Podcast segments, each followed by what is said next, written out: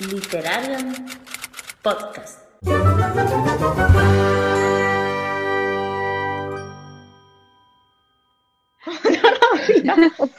Hola a todos, bienvenidos a la iniciativa de Mayo Sci-Fi. Y esta es nuestra primera entrevista en nuestra iniciativa. Y hoy tenemos a Laia de Laia is Reading y Libruki en Instagram. Bienvenidas. Un aplauso, ¿no? Gracias. Gracias. Y como ya sabéis, en este mayo hemos empezado la iniciativa Mayo Sci-Fi, que queremos incentivar a la gente a leer más, más ciencia ficción. Y pues hemos pensado en colaborar con otros youtubers o eh, Instagram, en caso de Libruki, para hablar con ellos sobre su experiencia ¿no? en la ciencia ficción, eh, lo que van a leer en el Mayo Sci-Fi quizás, y hablar un poquito pues sobre estos temas. También esperamos que nos den recomendaciones porque hay que decir que son bastante más expertas que algunas de nosotras y esperamos recomendaciones para iniciarnos en la ciencia ficción o para gente que ya está un poquito más experimentada.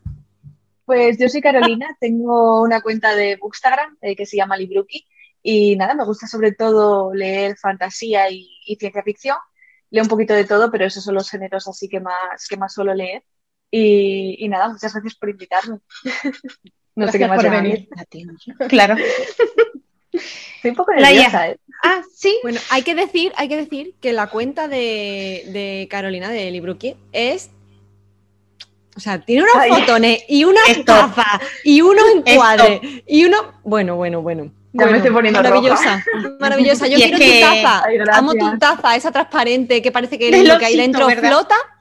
Esa me encanta. Me encanta. La Sí. taza. Una Del osito al revés, ¿no? ¡Ah, el Sí, osito! Maravillosa, maravillosa, Está muy guay. maravillosa. Sí, sí. Pero sí, la cuenta de Carol mola mucho Laia. porque. Sí, Luego mola un montón. Y bueno, Vale, vale. Laia, cuéntanos Laia, que obviamente top. tu canal. Bueno, bueno, yo soy Laia, tengo un canal de YouTube desde hace cosa de un año, sí, ahora he hecho un año, que se llama is Real, no tiene más secreto. Y nada, eh, yo me, me gusta desde hace mucho tiempo la ciencia ficción, la fantasía, sobre todo leo mucho género, no tanto horror, pero intento leer de todo. Y ahora últimamente estoy en un mood muy, muy, muy, muy grande de fantasía y me apetece leer fantasía todos los ratos, pero me gusta mucho la ciencia ficción, siempre ha- me ha gustado y Rose dice plan, sí, yo también. Y nada, esto nació con el hecho de que me gusta mucho la ciencia ficción, mis libros favoritos suelen ser de ciencia ficción, y yo dije, esto no puede ser, no puede ser que yo esté leyendo tanto de ciencia ficción. Y dije, pues mira, mayo, después del marzo asiático, cogeré y leeré un poco de ciencia ficción, y ahí fue cuando Al- Albricus me contactó y me dice, oye, que vamos a hacer la iniciativa. Y yo, pues mira, perfecto, no me sentiré tan sola leyendo ciencia ficción. Y ya está, básicamente. Sí, sí, además fue una bonita coincidencia. Eh, fue como todo se alinea para que en mayo estemos leyendo todos eh, ciencia ficción. Es que Sí. ha sido muy guay. Es el mes idóneo. Sí, sí. No sé. eh, Bueno, nosotras que teníamos el calendario pensado de hace tiempo, ¿no? Y de- dijimos, venga, pues mm, ya que tenemos en mayo Space Opera y demás, pues leemos ciencia ficción. Pero es que, que tú también hayas pensado en el mes de mayo, que, o sea, es que es como todo se. Qué casualidad, que es que en mayo es para ciencia ficción. Ya está. Se han sacado. Estaba predestinado. Era el destino. Mm. Bueno, y además Laia es de las que no le, tene- no le temen a, a las sagas, porque es No. capaz de llevar 18 sagas adelante. Mira, tocha, mira, tocha. mira, mira, mira. Y la rueda del tiempo también, que la tienes Horror. por La ahí. rueda, y te bebes. por ahí malas, malas también tenías por ahí. Ahora está con Terramar. ahora Bueno, bueno, bueno. Sí, bueno. sí. Una locura.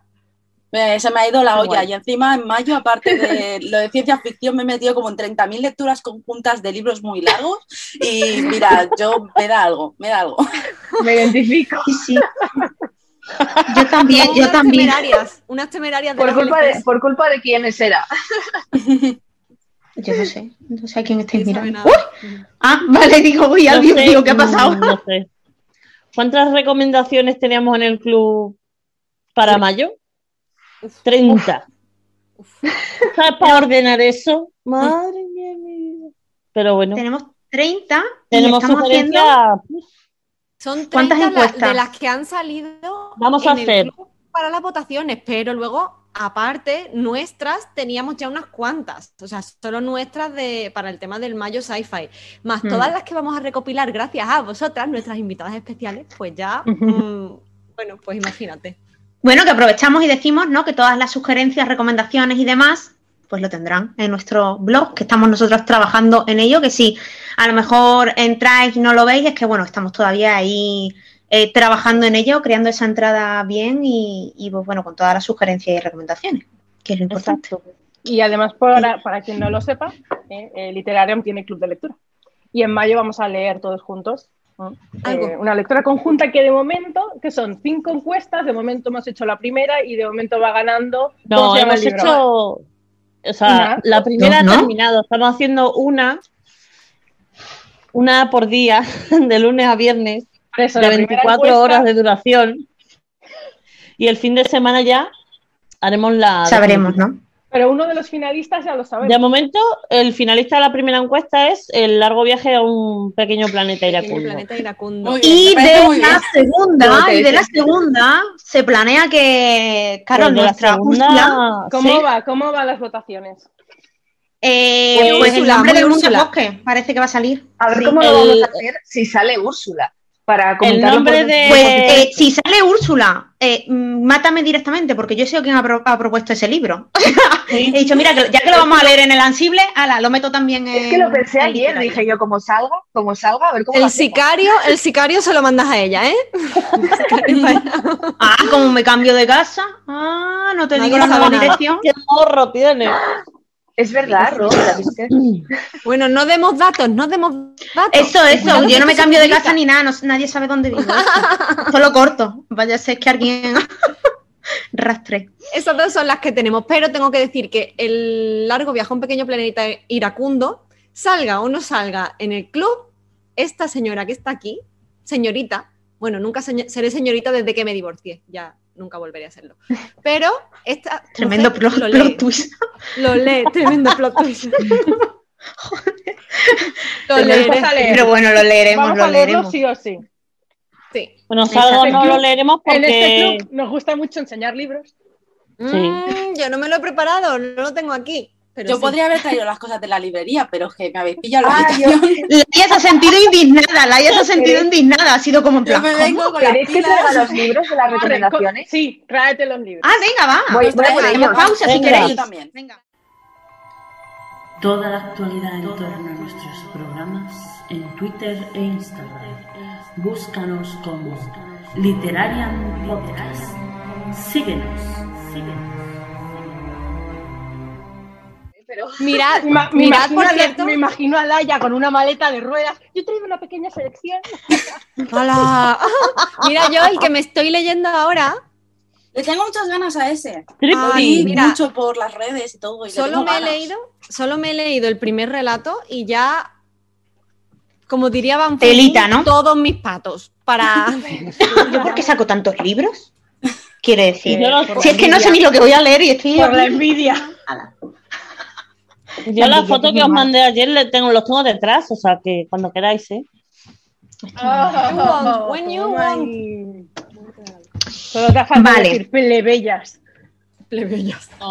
Oh, plebeyas, dice. Bueno, eh, invitadas de este aquelarre, que se os olvida que somos brujas y ellas también son brujas, porque a ellas dos también les gusta. Bueno, que son brujas también. A lo que íbamos. Tenéis opción. Eh, Laia, ¿cómo empezaste con la, con la ciencia ficción? ¿Cómo, ¿Cuál fue ese primer libro que leíste? Como primer libro, libro, pues no sabría decirte porque mi memoria es muy mala y llevo leyendo desde hace bastante tiempo y de los libros que leí de pequeña me acuerdo muy poco. Pero lo primero que yo englobo así dentro de la ciencia ficción, siempre lo más light son las distopías y estas cosas y yo obviamente me apunté al carro, que se apuntó todo el mundo en su momento, de los Juegos del Hambre.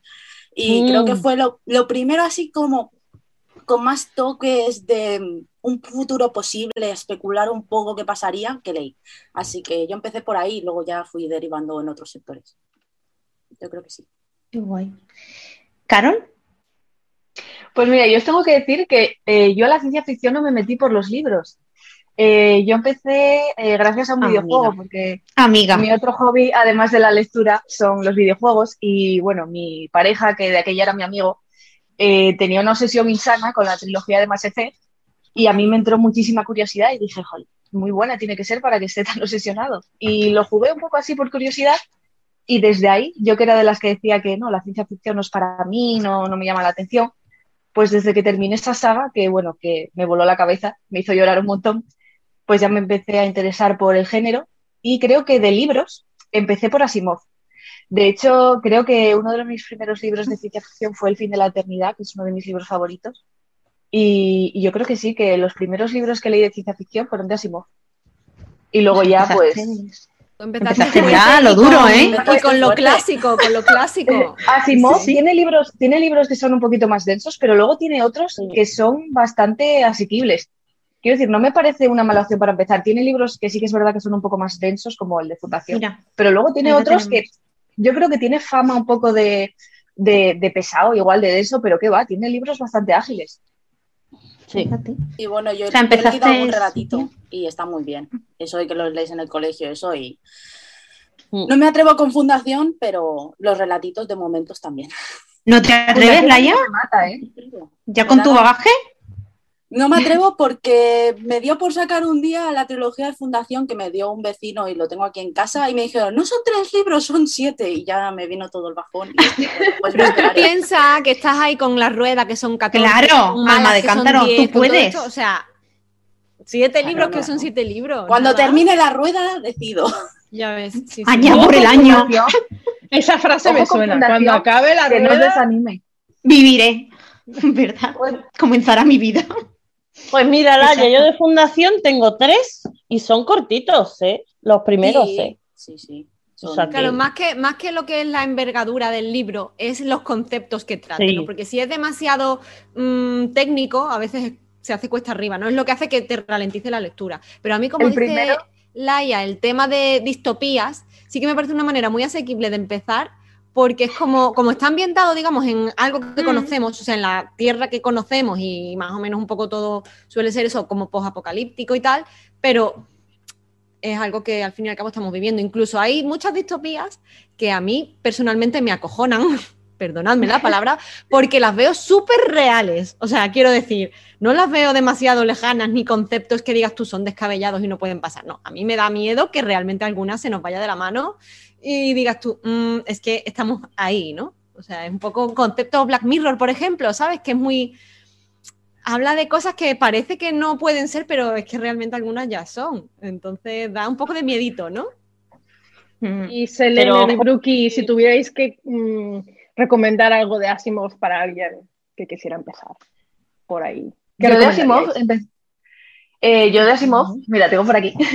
yo, El fin de la eternidad. Mira, es cortito, no es muy largo. Sí que es verdad que trata el tema de los viajes en el tiempo, que a, a mí por lo menos a veces se me hace un pelín confuso, pero por el lío que, que me...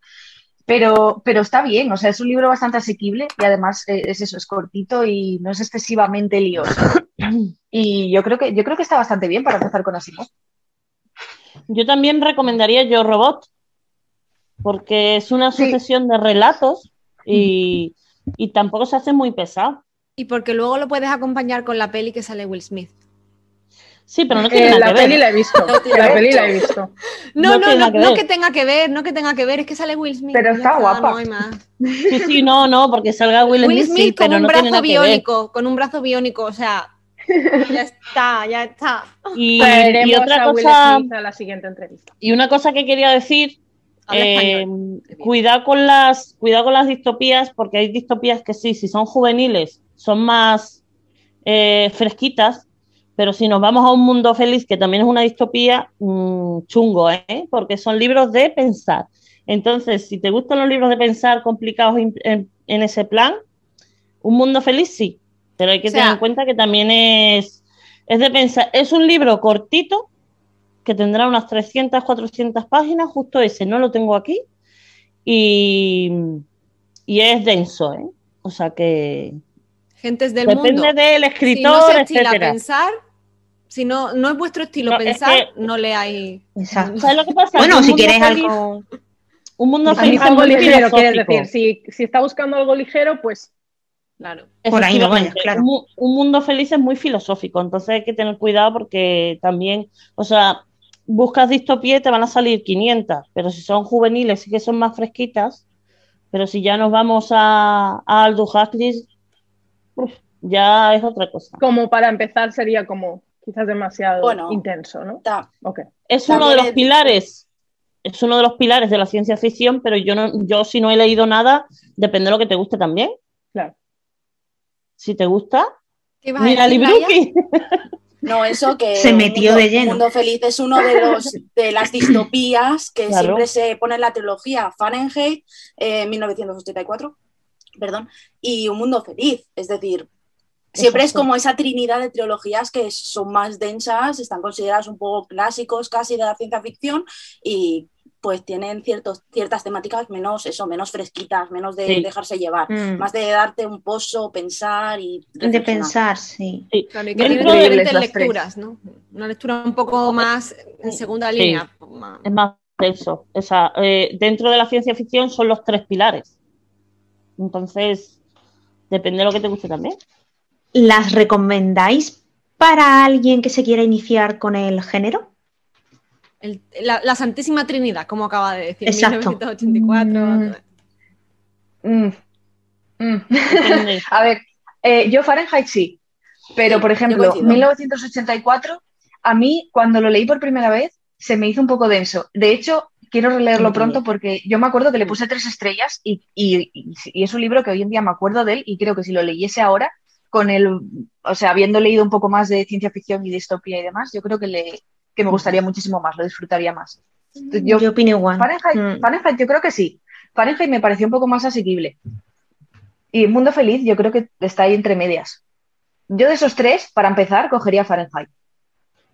Eh, Fahrenheit está muy bien. Y en 1984 yo también lo empecé, pero lo dejé porque dije, uy, pero esta, esta vaina no va conmigo. ¿Esto qué es? Pues yo creo que, Y- yo creo que si lo, le vuelves sin a dar la embargo- oportunidad te va a gustar. No, no, sin embargo, mi hermano, que, que no es nada de ciencia ficción ni de distopías ni nada, se lo leyó hace poco y, y le encantó. Eh, y le encantó, pero muchísimo. O sea que, que bueno, también depende un poco ahí de eso. y tú, Laia, claro. Yo empecé a leerme en 1984 y me pasó igual, ¿eh? Al principio fue tan, tan denso y tan poco, o sea, no me entraba demasiado en materia, entonces me Mm. costó el inicio. Lo aparqué indefinidamente y mi novio sí se lo siguió leyendo, él se lo ha leído entero y dice, es que claro, tienes que avanzar un poco más un para más, empezar ¿no? a ver ya un poco toda la trama, dice, y aún así cuesta. Es un libro que no es sencillo, por más finito que sea, porque no es demasiado gordo tampoco, eh, cuesta también. Bueno, pues continuamos y la siguiente pregunta va un poco más en referencia al tema, al panorama editorial. Eh, ¿Cómo veis que se está moviendo un poco más el, el género? Si veis que, que se está dando a conocer más, qué editoriales tenéis como referencia y pensáis que, está- que están haciendo un trabajo importante por dar a conocer un poco más el género. ¿Quién empieza? Tú, que ya has hablado ahora ya. Pues eh, yo la verdad es que eh, estoy un poco perdida a veces con el tema de las novedades. Yo me, me, me fío mucho de, de Instagram y de, y, de, y de YouTube para ir viendo las novedades. Pero sí que es verdad que creo que Runas, por ejemplo, está sacando bastantes eh, antologías de, de autores chinos, que yo creo que hoy en día está como muy de moda, ¿no? La ciencia ficción china, eh, y salirnos un poco de, de lo occidental. Y, y yo creo que yo creo que está bastante guay el, el auge este que está teniendo la ciencia ficción china. Autores como Cixin Liu, como Ken Liu, como Hao Yinfang. A mí me, me parece que es- estamos yendo un poquito en esa dirección, saliéndonos un poco de lo, de lo habitual y yo creo que, es, que está guay. Es ciencia ficción un poquito más dura, ¿no? Eh, sí, ¿O no? eh, Depende, has leído bastante. Depende, porque por ejemplo, Hao Fang, que la leí hace poco con Vagabundo, se me hizo bastante denso, pero sin embargo, el relato que tiene en Planetas Invisibles, que es una antología de- editada por el lío de autores chinos, está bastante guay, es muy asequible. O sea que es un poco depende de dónde te muevas. si te mueves ¿no? por relatos o por novela, yo creo que hay un poquito de todo. Y que el lío no me parece excesivamente denso tampoco, por ejemplo. No. No abramos ese cajón. De que el Liu no lo abramos. Estoy hablando de ciencia ficción, ¿eh? Exacto, también es verdad, también es verdad. Venga, va, bien. Ese Venga, bien, bien. Aquel libro yo solo lo conozco en fantasía, así que de momento no vamos a juzgarle. Y tú, Laia, estabas también con el problema de los tres cuerpos, ¿no? Yo, Estás- mi gran descubrimiento de marzo ha sido El problema de los tres cuerpos, que es una trilogía que la que llevaba detrás buah, desde que salió. Y esto que dices, voy a darme una vuelta por la biblioteca virtual y la ves en la biblioteca y digo, pues lo voy a coger. Y ha sido el gran descubrimiento, sinceramente, de, de este año. Estoy deseando continuarla. Y para mí ahora mismo, una de las, o de lo que más tengo de, de ciencia ficción en casa es sobre todo Nova, que es quien está publicando así. Sí. Andy Weir, que es uno también de mis favoritos. Eh, creo que también, así un poquito más fuera de, de lo que es lo mainstream, vamos a decir, Insólita también está trayendo, bueno, está trayendo todo lo que es. Becky Chambers, que está muy bien. Son un tipo Sí. de ciencia ficción un poco más, mm, digamos, estudio social, pensar en qué puede pasar cuando nos encontramos con otras situaciones, otras personas que no tienen a lo mejor las mismas prioridades que nosotros. Y ahora mismo des- descubrí anoche una recomendación que tengo por aquí, eh, Virus, que trae relatitos y cositas cortas que también está muy bien. Y bueno, Cronauta ahora mismo con todos los relatos que está publicando de mujeres y todo lo que va a traer, me Sí. parece también impresionante. Y bueno, Runas, que te está trayendo Ken Liu, está trayendo bastantes recopilaciones de relatos que me gusta. También publica fantasía, que siempre está muy bien de. Y nada, de momento es por lo que me muevo, más o menos. Y chicas, Minotauro, que me está reeditando a Úrsula. Es que, de verdad, no me hables no me hables de Minotauro. Minotauro con Úrsula ya es. Ay, ay, es verdad. Sí, sí, Uy, Laia, que te voy a meter el dedo en la herida, ¿no? No, no, no, me lo acabé anoche. Dios mío, Uf. por favor, Mm. qué sufrimiento. Pero, eso bueno, es fantasía, también- eso es Una fantasía. ¿no? estrella. Sí, es fantasía. Entonces, pero- Minotauro en la faceta de fantasía, con ese libro en concreto, bueno, corramos un tupido velo.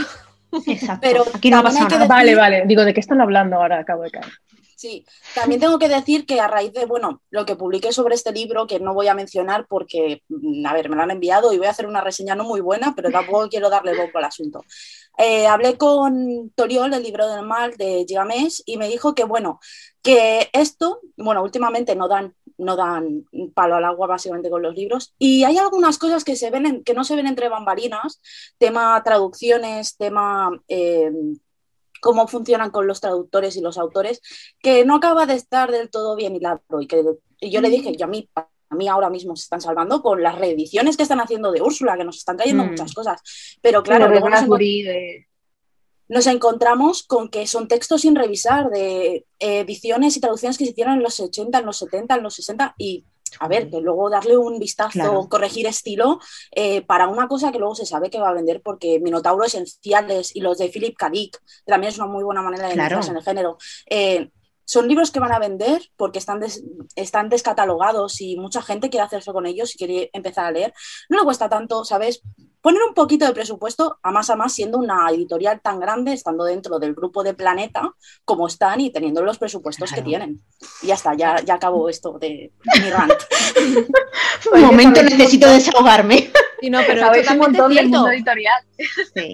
Y yo Pero es como- totalmente cierto y además oh, te cuento un poquito más, porque fíjate, como una editorial tan grande, teniendo ya las traducciones, que no se digne a repasarlas, a revisarlas, a corregir un poquito más, a darle un poquito, ¿sabes?, Eh, eh, a traerlas a, a 2021, ¿no? Y sin embargo, fíjate que una que has mencionado antes, Crononauta, aquí en el prólogo te dicen que de los relatos que han publicado, dos de ellos ya estaban traducidos, pero que ellas lo han vuelto a traducir, porque las traducciones que había no, no les convencían. Entonces te lo cuentan en el prólogo, que te cuentan un poco de la vida de la autora y te cuentan cuáles de sus relatos ya estaban traducidos, pero que sus traducciones son completamente nuevas. Entonces es una editorial pequeñita, independiente y que se ha preocupado en decir, no, no, no me gusta esta traducción, pues voy a poner un extra de esfuerzo económico y, y de tiempo y voy a tra- traducir como a mí me gusta y depurando al máximo un poco pues ese tipo de errores, ¿no? Entonces, bueno, pues es un poco... Aquí la balanza ya sabemos que muchas veces eso, las editoriales grandes como saben que van a vender, Sí. No- tienen los medios de marketing y los medios y se sabe que muchas veces venden a masas, entonces se desentienden de ciertas cosas. Hay otras que lo hacen muy bien, ¿eh? aunque sean muy Sí, grandes, sí, lo sí. hacen muy bien. Pero Sí, sí, ahora sí. mismo estoy Eso con Minotauro que no me acaba de convencer. Eso sí iba a decir, porque aparte de lo que ha dicho Albius y de lo que está hablando Laia, aparte de tener en cuenta que tanto una como la otra, el precio del libro te sale prácticamente el- igual. Sí, sí. Mm. O sea, Incluso a veces los un libro de que no has revisado, qué tal, lo único que le has cambiado es la portada, La portada. la letra, la tipografía y poco más. Y lo estás vendiendo a 18 euros. O sea, no sé, O más. me parece. O más. Un libro que tú ya habías vendido y que ya sacaste por ello su beneficio en su momento. Quiero decir Exacto. que ya los derechos eran tuyos, que todo era tuyo, simplemente estabas reeditando, no estás. Efectivamente. Es el coste de la impresión y la nueva Sí, ilustración. a eso me refiero, a que eh, ves el de Tripti, todo el trabajo que tiene detrás y el precio, y dices, bueno, pues me merece la pena pagarlo, porque además esta gente mira cómo ha trabajado. Pero la otra es igual Mm. y hay Bueno. menos trabajo detrás. Hay que bueno. agradecer que por lo menos eh, estas obras que estaba imposible encontrar, pues al- sea de la manera que sea, las estamos pudiendo Mm. adquirir, ¿no? Eso es de Claro. agradecer, que, que, bueno, era difícil. Sí, Así que sí. bueno, gente que no conocía a Úrsula y que se pensaba que no íbamos a poder conocerla porque es que era imposible comprar sus libros, pues podemos tener ese acce- acceso. Algo, algo es algo, ¿no? Mal de tontos, consuelo de pocos, ¿no? Algo así, ¿no? Mal de mucho. Por revés, es que tú eres la de los ¿Qué refranes. es la de la frase? Ay, A mí me parece increíble que Úrsula haya llegado a estar descatalogada. O sea, A mí me parece flipante. Me parece flipante. Que, que se reedite, pero me parece increíble que una autora como ella haya llegado a estar tantos años, porque además no fueron un año ni dos. Fueron muchos no, años no, no, y yo no. encontraba los libros para comprarlos. Pero como Úrsula, podemos hablar de Octavia Butler. Octavia Butler. que hasta ahora, ahora estamos hablando de eh, la semana pasada, que fui a buscarlo, no teníamos la trilogía de Lilith, la de Xenogénesis. Efectivamente, efectivamente. De hecho, a mí me la recomendaron hace años por Twitter, lo dije el otro día por Twitter, que me la recomendaron por Twitter, ahora igual seis o siete años, y no fui capaz de encontrarla para leerla. Y cuando la reeditó Nova dije, "Uf, estupendo. Sí, sí. Y me alegro que lo hagan al fin, pero tardaron. Y esto puede ser que sea eh, síntoma de que hay más interés, o sea, en, los libros publicados por mujeres, empezando por ahí, y aparte, como un renacimiento del género también puede ser. Sí, bueno, es que Sí, yo creo que estamos viviendo ahora un poco la época dorada de la fantasía y la ciencia ficción, porque tu- Mm. tuvo un gran boom en su momento. Tolkien, luego salió Dune en el tema de ciencia ficción y digamos que ha caído un poco en eso de decir, ah, esos libros son de frikis, que además es algo que en mi, en mi casa se oye y yo soy la primera eh, que, que me lo dicen. Y ahora eh, con todo esto de Star Wars, Star Trek, se ha ido, digamos, adheriendo un poco a las grandes masas y mucha gente ha entrado dentro de este género, pues gracias a películas, series que se han hecho y Sí, cosas que se están reeditando que hasta el momento no se reeditaban. También Mm. hemos dejado un poco de lado, creo yo, porque había la creencia de que la ciencia ficción solo eran batallitas en el espacio. Y mucha ciencia ficción da a pensar, por ejemplo, o Octavia sí. Butler, sobre todo trata muchos temas de sexo y racismo en sus libros, y Ursula K. Le Guin, tres cuartos de lo mismo. Estamos un poco Exacto. renaciendo, están reeditando, renaciendo y saliendo nuevos autores, lo, lo Sí, cual sí. nunca está nada mal. y redescubriendo estas es que obras- eso. A través de esas obras igual un poquito más accesibles para el público general, al final te acabas metiendo. Es lo que a mí me pasó con el Mass Effect. Mass Effect es una aventura espacial, es space opera total. Pero a raíz de ahí, pues ya te vas luego metiendo en la ciencia ficción un poco más dura, más compleja, con más reflexión y con más pozo. Yo creo que está bien. Mm. Quería Sí. decir que yo creo que las redes sociales también están ¿no? Eh, teniendo su papel. La gente pide, ¿no? Y las editoriales cada vez escuchan más. ¿Qué creéis? Sí, eso es verdad. Sí. Sí, ¿no? ¿No? Hombre. Claro, Es el poder, ¿no? El, el- el movimiento, la reivindicación que está viendo últimamente de quiero autoras, o sea, tráeme a esta autora, ¿por qué no me la traes? Etcétera. Y yo creo que las grandes se, han- se han apuntado un poco al carro porque eh, siguiendo con el tema de las independientes, como ha dicho antes Albius, fueron las primeras las que empezaron a, a reeditar. Pero claro, gracias, gracias que las grandes también se han, se han unido al carro, ¿sabes? Porque si no, no podríamos tener mucho de lo que tenemos ahora, la verdad. Claro.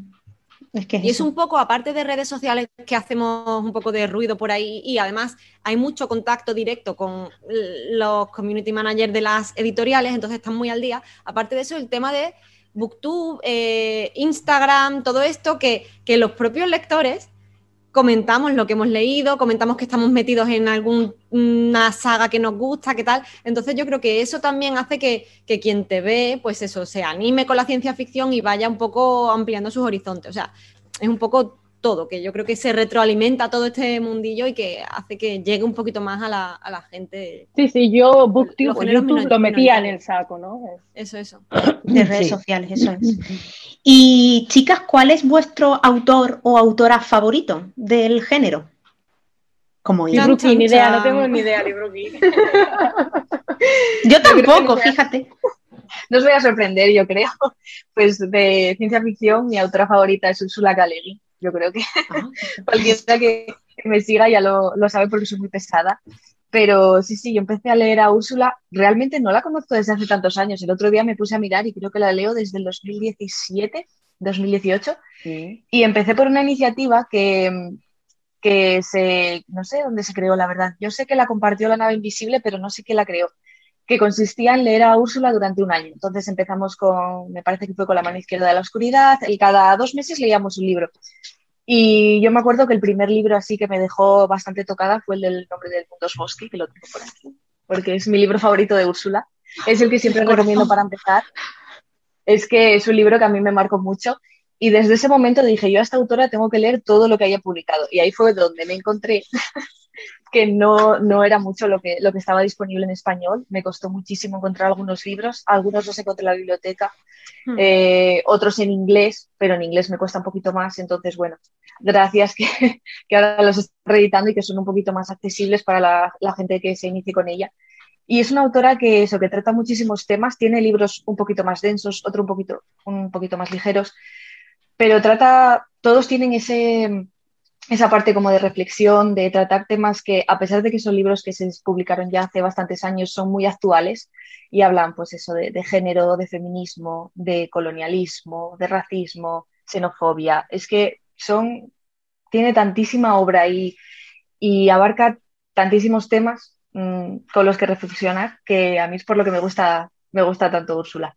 Y además es que es eso, que, que luego eh, siempre nos acordamos, yo creo, de los desposeídos y de la mano izquierda, que son así las obras más, más representativas, pero yo creo que tiene otras novelas que son muchísimo más accesibles, como Cuatro Caminos hacia el Perdón, que a mí me parece una obra increíble, súper, además es que es súper ligero, se lee, se lee rápido y además tiene esa Mm. parte de reflexión que también, yo siempre recomiendo esos dos para empezar con ella, El nombre del mundo es bosque y Cuatro Caminos hacia el Perdón. Me parecen increíbles los dos. Cuatro caminos hacia el perdón fue uf, fantástico. Es impresionante. Fantástico. La verdad que sí. Sí, sí. Eh, Vale. Totalmente de Laia, acuerdo. cuéntanos, El- cuéntanos. Laia, cuéntanos. Yo estoy un poco pez con. Le Guin, yo de admitirlo. Yo quería iniciarme con Terramar. Laia, en métete en el ansible y lee No ciencia me con nosotras. Recomendación de este Spam. momento. Spam, spam. Spam, totalmente. Me estáis creando necesidades y no tengo tiempo. Mía, es que Tan tienes que meter vida, tan poca vida. Laia dice, no Exacto, tengo para leer, tiempo. tan poca vida para leer. Su segundo, su siguiente wrap-up. He leído 20 libros. Exacto, es que después Laia tela, ¿eh? Lee un Muchos montón. eran mangas, así que vamos a dejarlo entre comillas. Es verdad. Con pinzas. Bueno, Laia, mientras no entres en el club de lectura literaria, estás a salvo. Uy, qué problemón tenemos ahí. Sí, sí, además de verdad.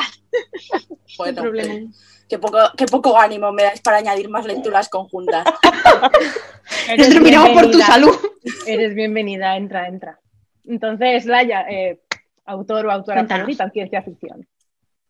Esto varía según el día, según cómo me apetezca y cómo me encuentre de nostálgica, ¿vale? Eso es muy del ser humano, eso Entonces- es muy del ser humano.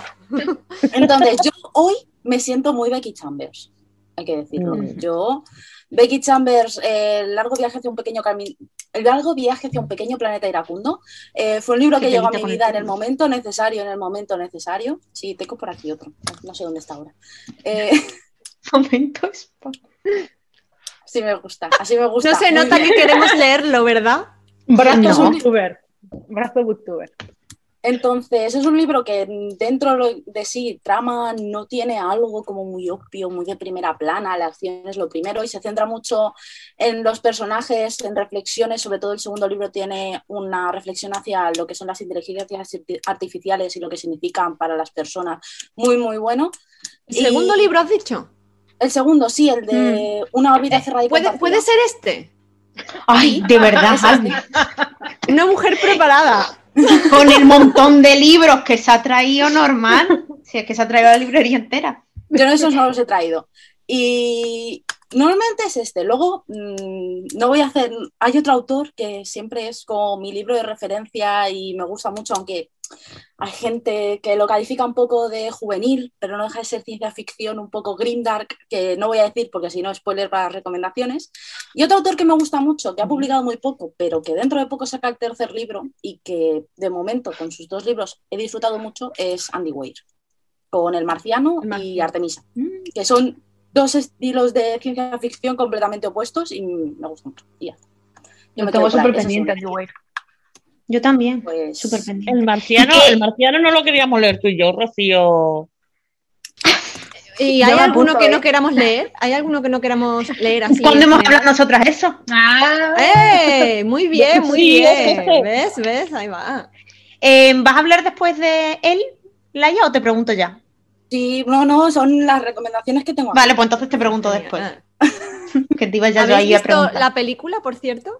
Sí, la Ay, visto. buenísima. Yo sí que la he visto. No. Y- A mí me gustó mucho. Bueno, no sé si, si le hace justicia al libro, pero, pero la película a mí me gustó un montón. Vale, entonces, vuestros autores y, bueno, vuestros autores y autoras favoritas, ¿no? Ya nos lo habéis contado.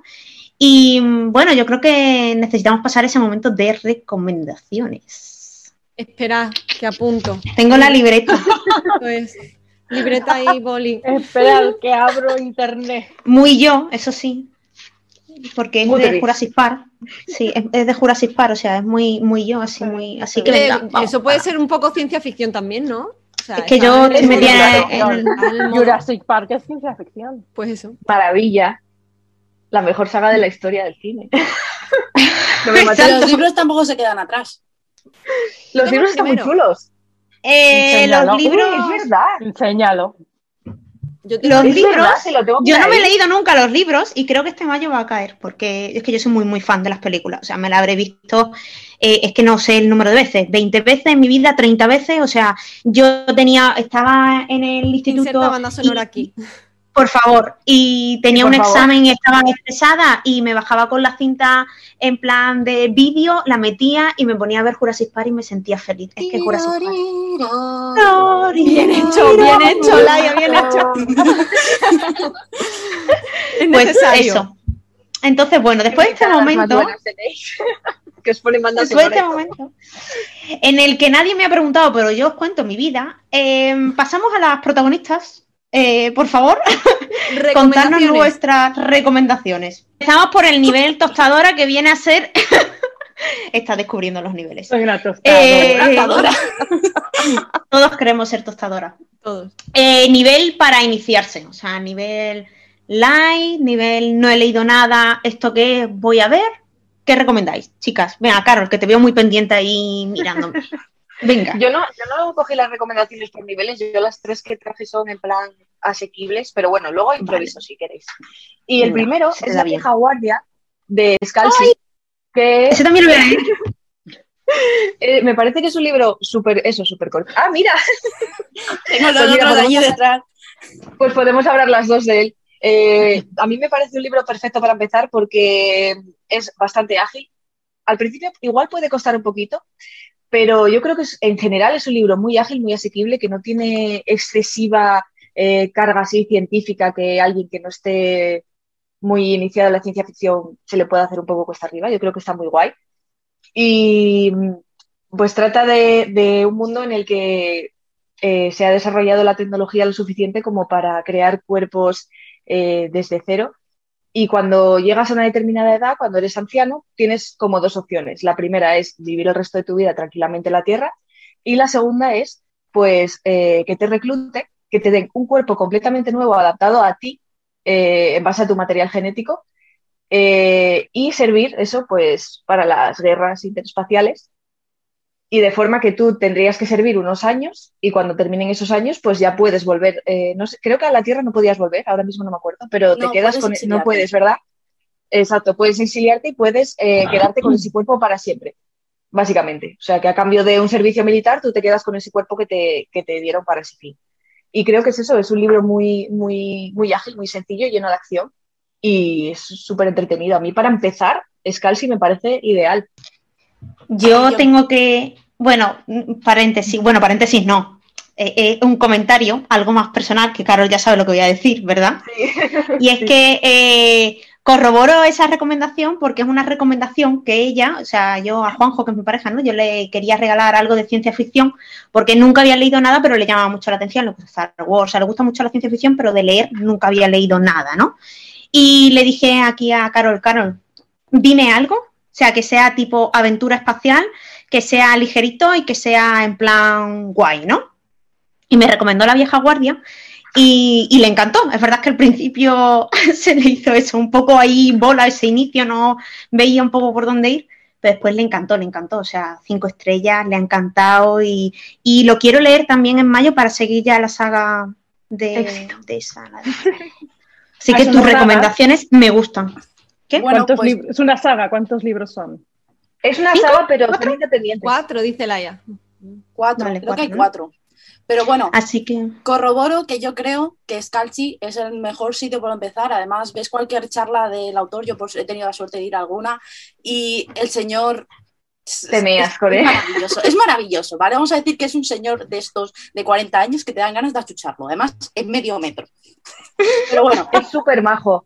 es, es, a mí me encanta, yo vivo enamorada de ese hombre y de, de sus fotos de gatitos de Twitter, que es una muy buena razón para seguirlo en. Entonces, siguiendo con, ya que has sacado la vieja guardia, no lo voy a sacar aún, pero eh, yo creo que está muy bien para empezar, porque dentro de, trata el primer contacto también con otras civilizaciones y saca un poco este egocentrismo que tenemos de que los humanos somos los mejores en todo.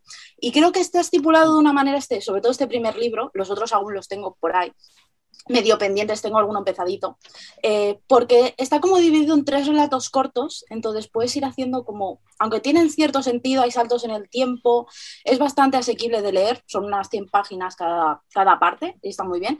Y cada libro de esta saga en concreto trae cosas nuevas, es decir, la segunda parte sale de una idea de un personaje de aquí, que me parece súper, súper, súper interesante. Y los elementos de ciencia ficción no están, no es, no es ciencia, ciencia en sí muy, muy dura, no hay explicaciones, que esto sobre todo es lo que suele echar hacia atrás a la gente con la ciencia ficción, no hay explicaciones de esto es así, porque sí. Las cosas un poco funcionan Exacto. con cierta lógica, pero funcionan Exacto. porque funcionan, no te van a explicar nada así muy Exacto. exagerado. Pues, ah, no, bueno, y tengo que decir que se me acaba de desbloquear un recuerdo que también para que, bueno, para que vayáis a ver los vídeos de Laia, porque es verdad que cuando me dijo la vieja guardia, me puse a ver tus vídeos de reseñas, que no solo tienes el primero, sino que tienes también el segundo, creo, e incluso... ¿El Creo segundo no? está solo el primero, creo que está solo el, ¿El primero. segundo? Me- a ver si me sé yo no. más tú, mejor tu canal que, que tú, ¿eh? Vamos a ver, que todo puede ser. Y, y también vi, me gustó mucho tu reseña y, y me gustó mucho cómo lo explicaste y digo, yo creo que sí que le va a encajar. Así que fue un poco las dos que me acabo de acordar de que, jo, qué guay, que las dos los recomendéis y, y que, jo, que ¿Y gracias a eso aquí hoy? lo regalé. ¿Están aquí? Claro, claro, qué bonito. Qué guay, qué guay. Pues recomendación. Contad más, venga, vamos. Bueno, Vosotras podéis. venga. voy a ser pesada otra vez. O sea, yo con este libro soy muy pesada. Ya siento. sabemos, ya sabemos a quién va a sacar. Ya sabéis lo, ya sabéis lo que ¿Qué va a salir. ¿no? Ah, no, quería que era Úrsula. El de papel. No, no. Úrsula, por supuesto. Pero bueno, eh, a mí es que eh, este libro en concreto, El Zoo de Papel y otros relatos, me parece ideal por, porque son relatos. Y los relatos es como eh, una forma, a mí me parece una forma buenísima de empezar con la ciencia ficción porque tienes diferentes historias independientes eh, para que veas un poquito todo lo que puede eh, aportarte la ciencia ficción. Yo creo que este libro está muy guay porque sí que es verdad que no es solo ciencia ficción, eh, es una mezcla de fantasía, ciencia ficción y me parece que también tiene un poco de histórica. Pero los relatos de ciencia ficción están muy bien porque no son excesivamente densos, salvo quizá el primero. El primero de todos sí que puede ser un Mm. poquito más, más denso, pero, pero yo creo que es una forma genial de iniciarse porque es eso, es como una especie de catálogo, ¿no? De- los relatos eh, son como una especie de catálogo de lo que te podrías, de los temas que te podrías encontrar dentro de unas de novelas más largas de- del género. Y a mí este libro, es que yo sé que soy muy pesada. Yo en, en Instagram lo nombro, yo creo que en todos los vídeos que tengo lo nombro, porque soy muy pesada. Pero es que a mí este libro me hizo llorar, eh, me hizo eso, me hizo pasarlo mal, pero también, no sé, me dio muchísima ternura, tiene relatos muy bonitos y yo siempre lo recomiendo. Y es que me parece... Bueno, eh, bueno, Rocío De hecho, yo diría- recomienda ese libro. De hecho, De hecho, ese libro el- es el el libro del Grimorio. Viajero que alguien tiene y yo no tengo y todavía no se ha leído. Y no quiero señalar a Oye, nadie. estoy en ello, estoy en ello. estoy Ah, en ello. ah, vale, ha salido, ¿no? La culpable, vale, vale. Claro, Yo yo he de estoy en decir ello. que El Zoo de Papel es uno de los libros que le he dejado caer a mi novio para el día del libro si me lo quiere regalar. Di que sí, di que sí. Ay, bien, lo lo que dejé iba a caer. decir. Mete Digo, Laia, ¿tú no has porque leído? Mayo, Pues, Mayo está ahí no. al lado y es el libro perfecto para Mayo. O sea, No, tú no, perfecto. ¿Visteis la pila de, libros de ciencia ficción que tengo pendientes? No necesito más. No sé si la habéis visto, pero, Pero este, qué miedo. Laia, este, Sí, sí, este lo sí. necesitas, este sí. Este lo Ese necesitas. te va a gustar. vida, Te va a encantar. Te va a encantar, Además, es que es lo que dice mm, Carol, ¿no? Que yo lo recomendaría tanto para quien ya le gusta como para quien se está iniciando, porque tiene unos toques algunos futuristas que tú dices, lo que tú decías antes, Alvis. Ostras, es que parece que esto puede pasar en el futuro. Claro. Y yo, tengo, y yo tengo que decir una cosa más, y es que a todas las personas a las que les recomendé este libro, no solo mm, eh, dentro de Bookstagram, sino eh, familiares y demás, gente que no suele leer ciencia ficción, les gustó a todos. O sea, Sí, que yo sí, creo sí. que incluso gente que no está acostumbrada a leer ciencia ficción, eh, este libro le, le gusta. O sea, que yo creo que Yo- también es Justo, justo. Yo lo leí con mis dos amigas, que mis dos amigas ni han... Bueno, una de ellas sí que ha leído fantasía, pero ninguna de ellas ciencia ficción ni nada, y a las tres nos encantó. Y me sorprendió que les gustara. O sea, porque digo, bueno, no sé si les va a gustar, pero es que está muy guay. Laia, bueno, el novio de Laia, si nos estás viendo en este momento, por favor, Te va a pedir el nombre del por podcast. favor, guiño, guiño. Yo tengo Guiño, que decir guiño. que por lo que siempre contáis de este libro y por lo que yo sé de este libro, em, es como muy, muy carne de Black Mirror, ¿no? De la serie Black Sí. Mirror. Sí. De hecho, Mm. eh, tiene Un uno de los capi- uno de capítulos, los relatos, sí, es un capítulo. de está adaptado en, en- de Black Mirror, no lo sé. No, pero no es Black Mirror, es y Netflix, robots no, o algo es así, me de- de eso es. Mirror. Sí. Love, Death Es otro- and es otra serie. robots. No, no, hay De un hecho- capítulo de Black Mirror basado en un relato también. Sí, no, eso no sabía cuál. Bueno, después hablamos. no sé. Creo que hay uno que se parece mucho, puede ser. Pero el de, Sí, pero- el de ese que estoy diciendo es La Buena Caza, ¿verdad? Ese es, Sí, ese es uno de mis ese. capítulos favoritos, de hecho, del libro. O sea, A mí uno de mis también. relatos favoritos. Me Es encantó. que está muy bien. ¿Y Es que el de relatos? Papel y otros relatos. De relatos Sí. también tengo, tengo que meterlo. No es de todo ciencia ficción, pero me vais a permitir. Anastar It's. El Sí, de una edad difícil sí. es, Ah, es- sí. es- Y ahí en plan, sí, sí, te lo permitimos. Mira, mira, Ah, que ya pues- va, que ya va. Ah, la que No, llega claro. trampa. Mira, mira. Pues entonces se lo dejo a Laia. Se lo dejo a Laia. Ah, no, vale. no tengo el de relatos, tengo el otro. El de. Tengo A ver, es que- relatillo. El de una edad difícil eh, tira más un poquito al terror psicológico, yo creo, que a la ciencia ficción, pero tiene un poco de. Y también tiene ese regustillo a Black Mirror. Esto de que te queda, después de cada rato te quedas como sobrecogido un poco de. Pero tengo que recomendarlo porque es, es maravillosa. Anastar Obinets es la leche.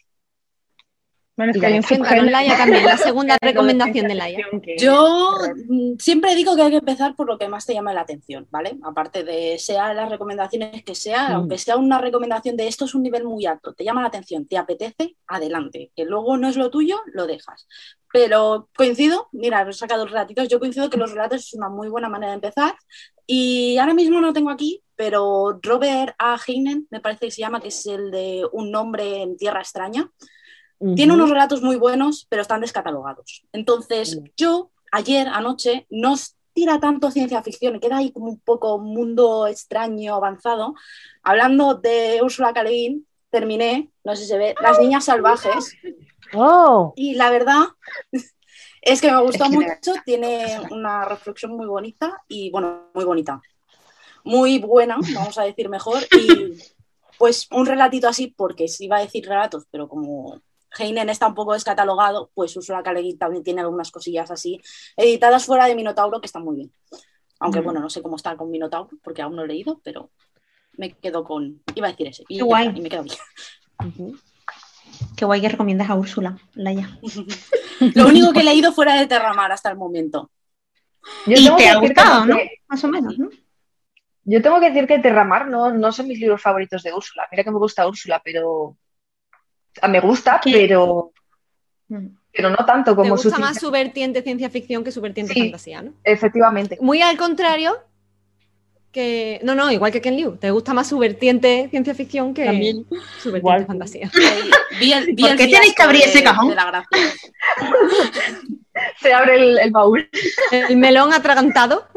Exacto. Eso, eso me dolió, eso me dolió, ¿eh? Vale, bueno, entonces esas son las primeras recomendaciones. Carol, Yo tengo Ah, un Laia, adelante. En, en el nivel, nivel tostadora. Venga, Eh, venga, vamos con tostadora a tope. eh, como he dicho, lo de las distopías, que es una muy buena manera de empezar, ah, este libro, que yo lo leí, es no tiene tanto un elemento de ciencia ficción, pero ahora mismo, tal y como estamos, es bastante esperanzador. El libro es Estación 11 de Emily St. John Tengo Mandel pendiente. En el Conozco. que la humanidad ha sido extinguida por algo que no se sabe qué, tampoco es el tema principal, y digamos que la las personas que quedan vivas se están recomponiendo, están volviendo a crear una sociedad. Y aquí seguimos a un grupo de, de teatro itinerante dentro de Estados Unidos y justamente ahora con todo lo que está pasando tiene un mensaje muy esperanzador de volver a empezar. Y el elemento de ciencia ficción no está ahí, pero sí que es ese primer punto a buscar un mundo no tan parecido al nuestro, sin irnos a las estrellas y sin, sin irnos mucho del Justo, tema. justo. O sea, súper tostadora. Mucho Sí. de, de personajes, de una, una pequeña reflexión sin ser bien- denso. Y a mí lo que me hizo mucha ilusión y mucha gracia es que tiene bastantes referencias a Shakespeare. Entonces, si has leído Sueño de una noche de verano y el Rey Lear, pues Mm. ese, tiene ese pequeño guiño. Y a mí me- Pues ese está apuntado ya. Sí, sí, yo me lo, pensando- lo- me lo he anotado también. Yo lo tengo aquí ya. Me llama Entonces- También. Y entonces el último nivel tostadora eh, que tengo, no, si habéis, bueno, si alguien ha visto alguno de mis vídeos, seguro que sabe qué libro es, porque es que yo no me callo de este libro, es Amanecer Rojo, que el primer libro es muy juvenil, tiene tintes bastante juveniles, aunque lo que pasa a este chiquillo, lo digo siempre, de juvenil no tiene nada y de tamas juveniles no tiene nada, pero sí que es un mundo un poco distópico. Empezamos en Marte, en las sub- subcavernas de Marte y dentro de Marte, y seguimos a Dorrow, un chico que se dedica a excavar y a sacar minerales de Marte porque quieren terraformar Marte. Hasta que un día le pasan cosas, su mundo cambia y este primer libro es muy asequible. Nivel ciencia ficción es ficción, ciencia ficción de esta light, de las cosas pasan porque se pueden. El segundo libro y el tercero ya tienen temas bastante más oscuros, bastante más tirando a Grindark, bastante más. Ya es duro el primer libro, pero bastante más oscuros. Y en el segundo y tercer libro están las batallitas estas de, de naves y de cosas imposibles que siempre tiran a, a lo que suele decirse de ciencia ficción, pero llevado con acción, giros de trama continuos y los personajes te acabas enamorando de ellos porque vamos, es que son maravillosos. Y ya está, yo aquí. Qué guay. Yo- este tenía que salir, tenía que salir, tenía que salir. Si no te daba algo, ¿no? Además, es una trilogía que está algo. completa y está, está saliendo como una secuela, o sea, como un spin-off, ¿no? O algo así, ¿no? Sí, de- eh, en realidad puedes terminar casi el primer libro y dejarlo ahí si no te gusta, pero de lo que es el primer libro al segundo y el tercero no tiene nada que ver. Y es esto, es la primera trilogía en la que sigues a Darrow y luego la segunda trilogía que ahora mismo está saliendo, que es Rojo y Oro y Edad Oscura, Sí, me algo parece. eso, Además sí. son unas ediciones Mm. muy bonitas, eh, que sigue como a la siguiente generación después de todo lo que pasa en esta. Que no lo he leído aún, pero me están diciendo cosas muy buenas y me están dando ganas de leer esta y leer la otra. Nunca es suficiente, como digo.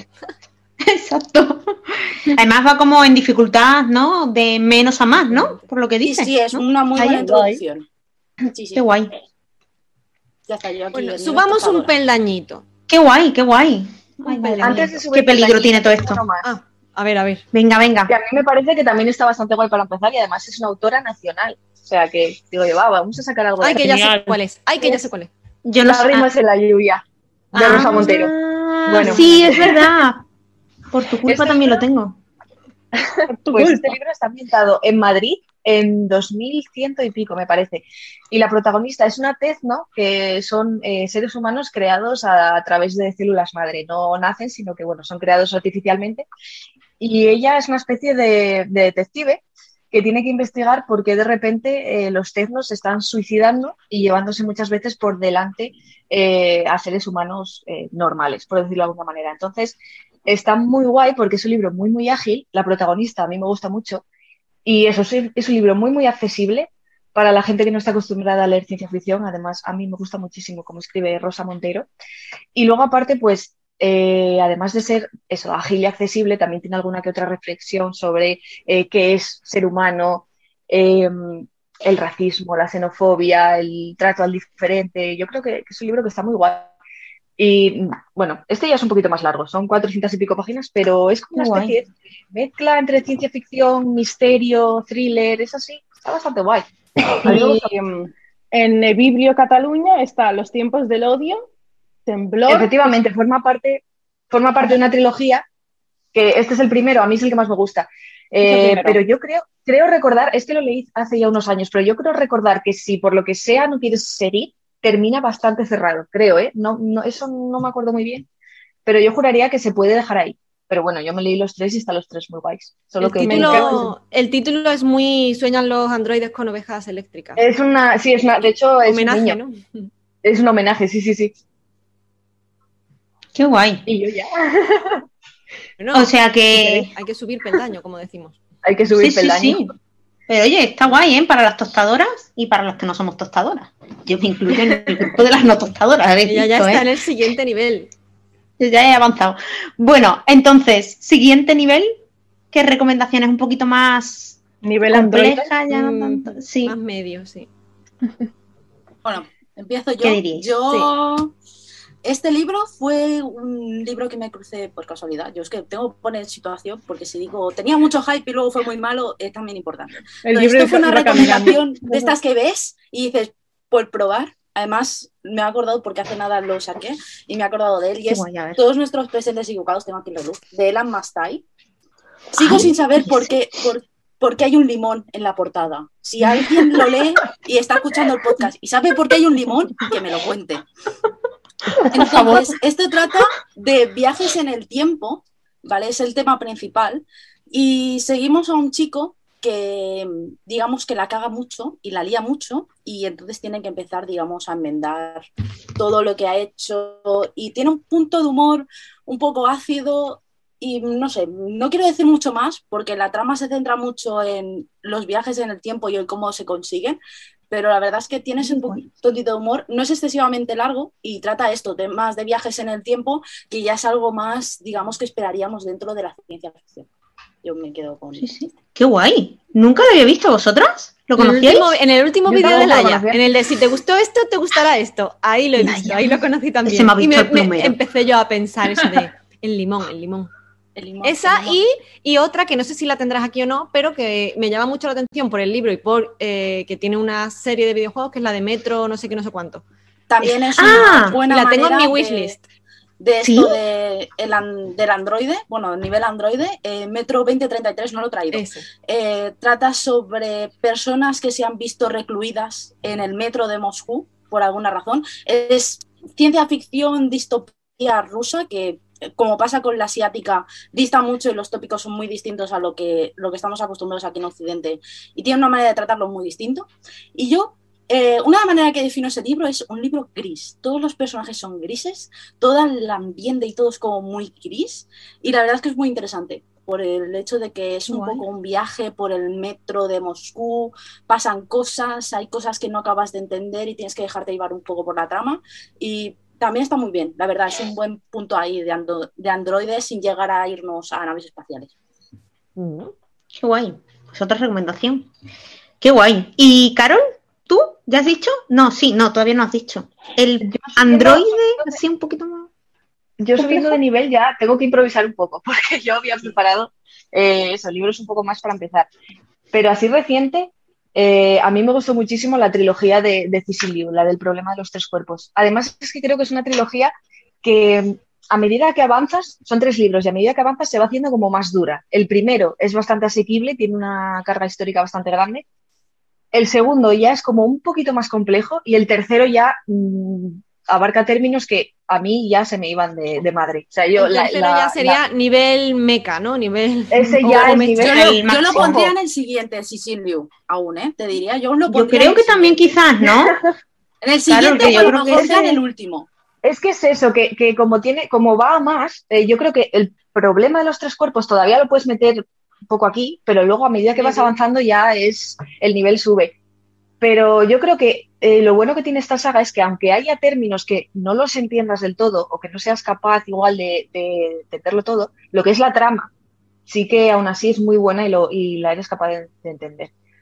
Es que así a nivel medio, Bueno, claro, que es el, el- el segundo de cuatro. Yo es que, yo es eso, yo el CC New, por el único hecho de que es muy específico con temas científicos y largas Sí. parrafadas de explicación, aunque luego te pone metáforas y es maravilloso leerlo porque lo entiendes todo como con, con símiles Sí, y es estas verdad. cosas. Como es tan denso en ciencia ficción, yo a lo mejor estaría ahí Sí. entre en el siguiente, un poquito más. El resto de la saga ya Sí, no lo sé. yo me adelanté un poco. por el primero. Sí, igual me adelanté un poco. Es que yo no lo había hecho por niveles. Había cogido algunos así para empezar y luego ya improvisé.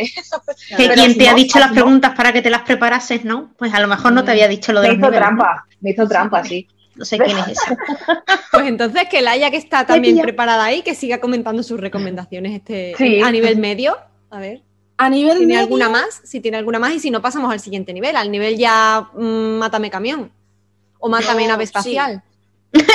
yo, pasaría al siguiente. Aunque a lo mejor el que voy a decir queda un poco entre medios, pero pasaría al siguiente. Pues por las premisas ya. que he puesto. Sí, Al modo premisas, duro, ¿no? El modo. Al Vámonos modo a tope. ¿no? Venga, vamos allá. Bueno, pues en el modo cyborg yo pondría, aunque la trama de ciencia no es tan dura y de esto, por el simple hecho que pone ambientado en una nave, voy a decir a Becky Chambers.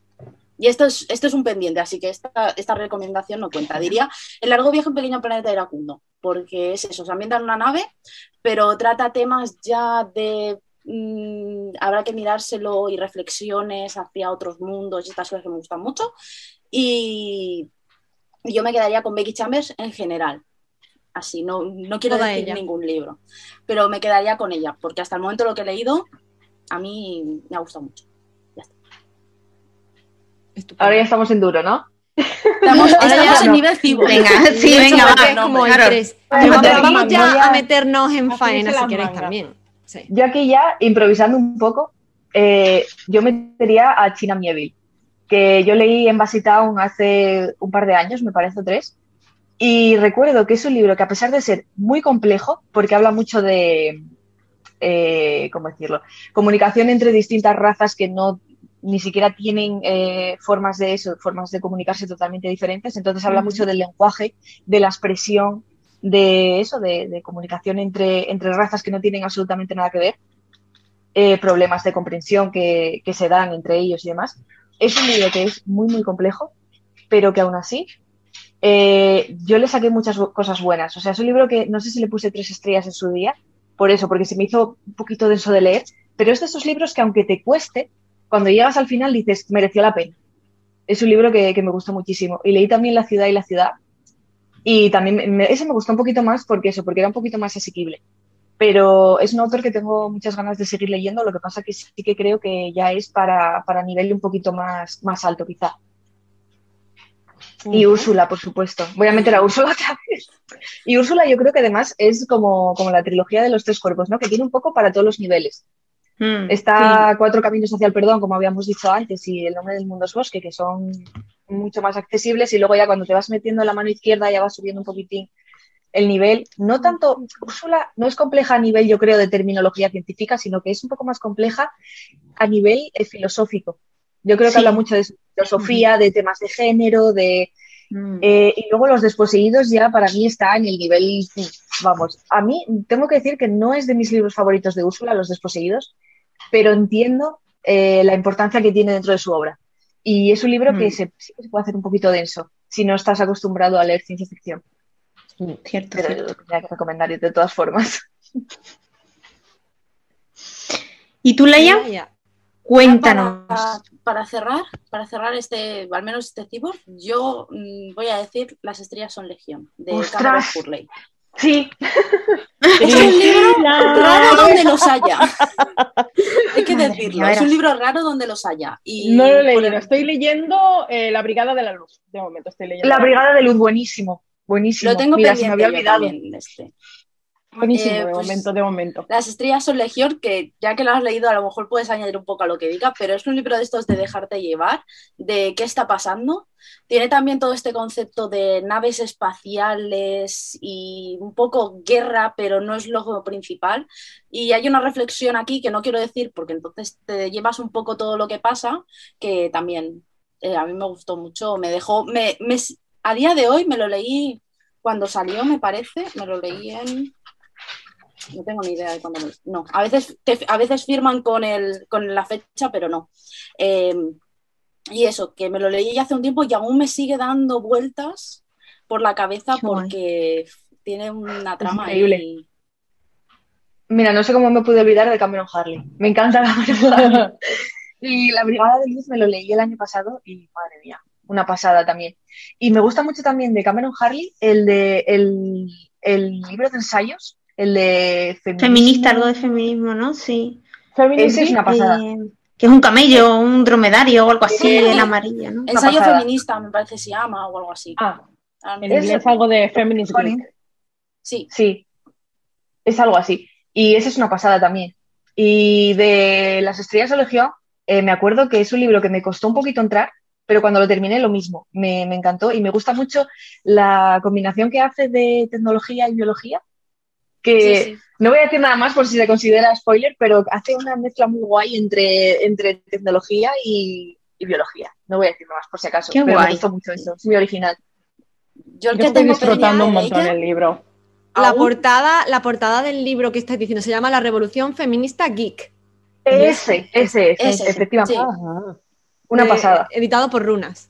Mm. Sí, este también es de runas, de, de Alianza. Y yo el que tengo también pendiente de ella, que ha pasado un poco así como por debajo de todos los radares, porque lo publicó Cerbero, es Deus Ex Machina o El Dios de la Guerra. Ahora mismo no sé cómo se llama, voy a buscarlo. Ay, creo que sí, que he visto también ese libro, es verdad, pero no es tan, ¿Tiene, tiene tan también fantasía Cameron Harley? ¿O, o me suena?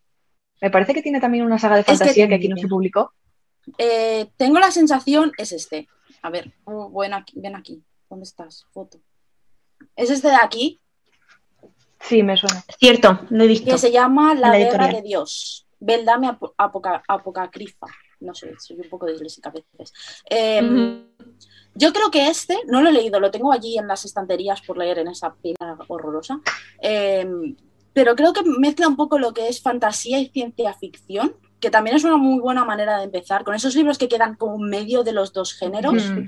sobre todo si eres lector de fantasía, puede ser más fácil introducirse ahí que, no, que, que a lo mejor algo de ciencia ficción duradura. Y tengo la sensación de que ese libro puede ser que vaya por ahí. Y solo con que sea la mitad de bueno de lo que fue este, yo ya, ya estoy contenta. Mm.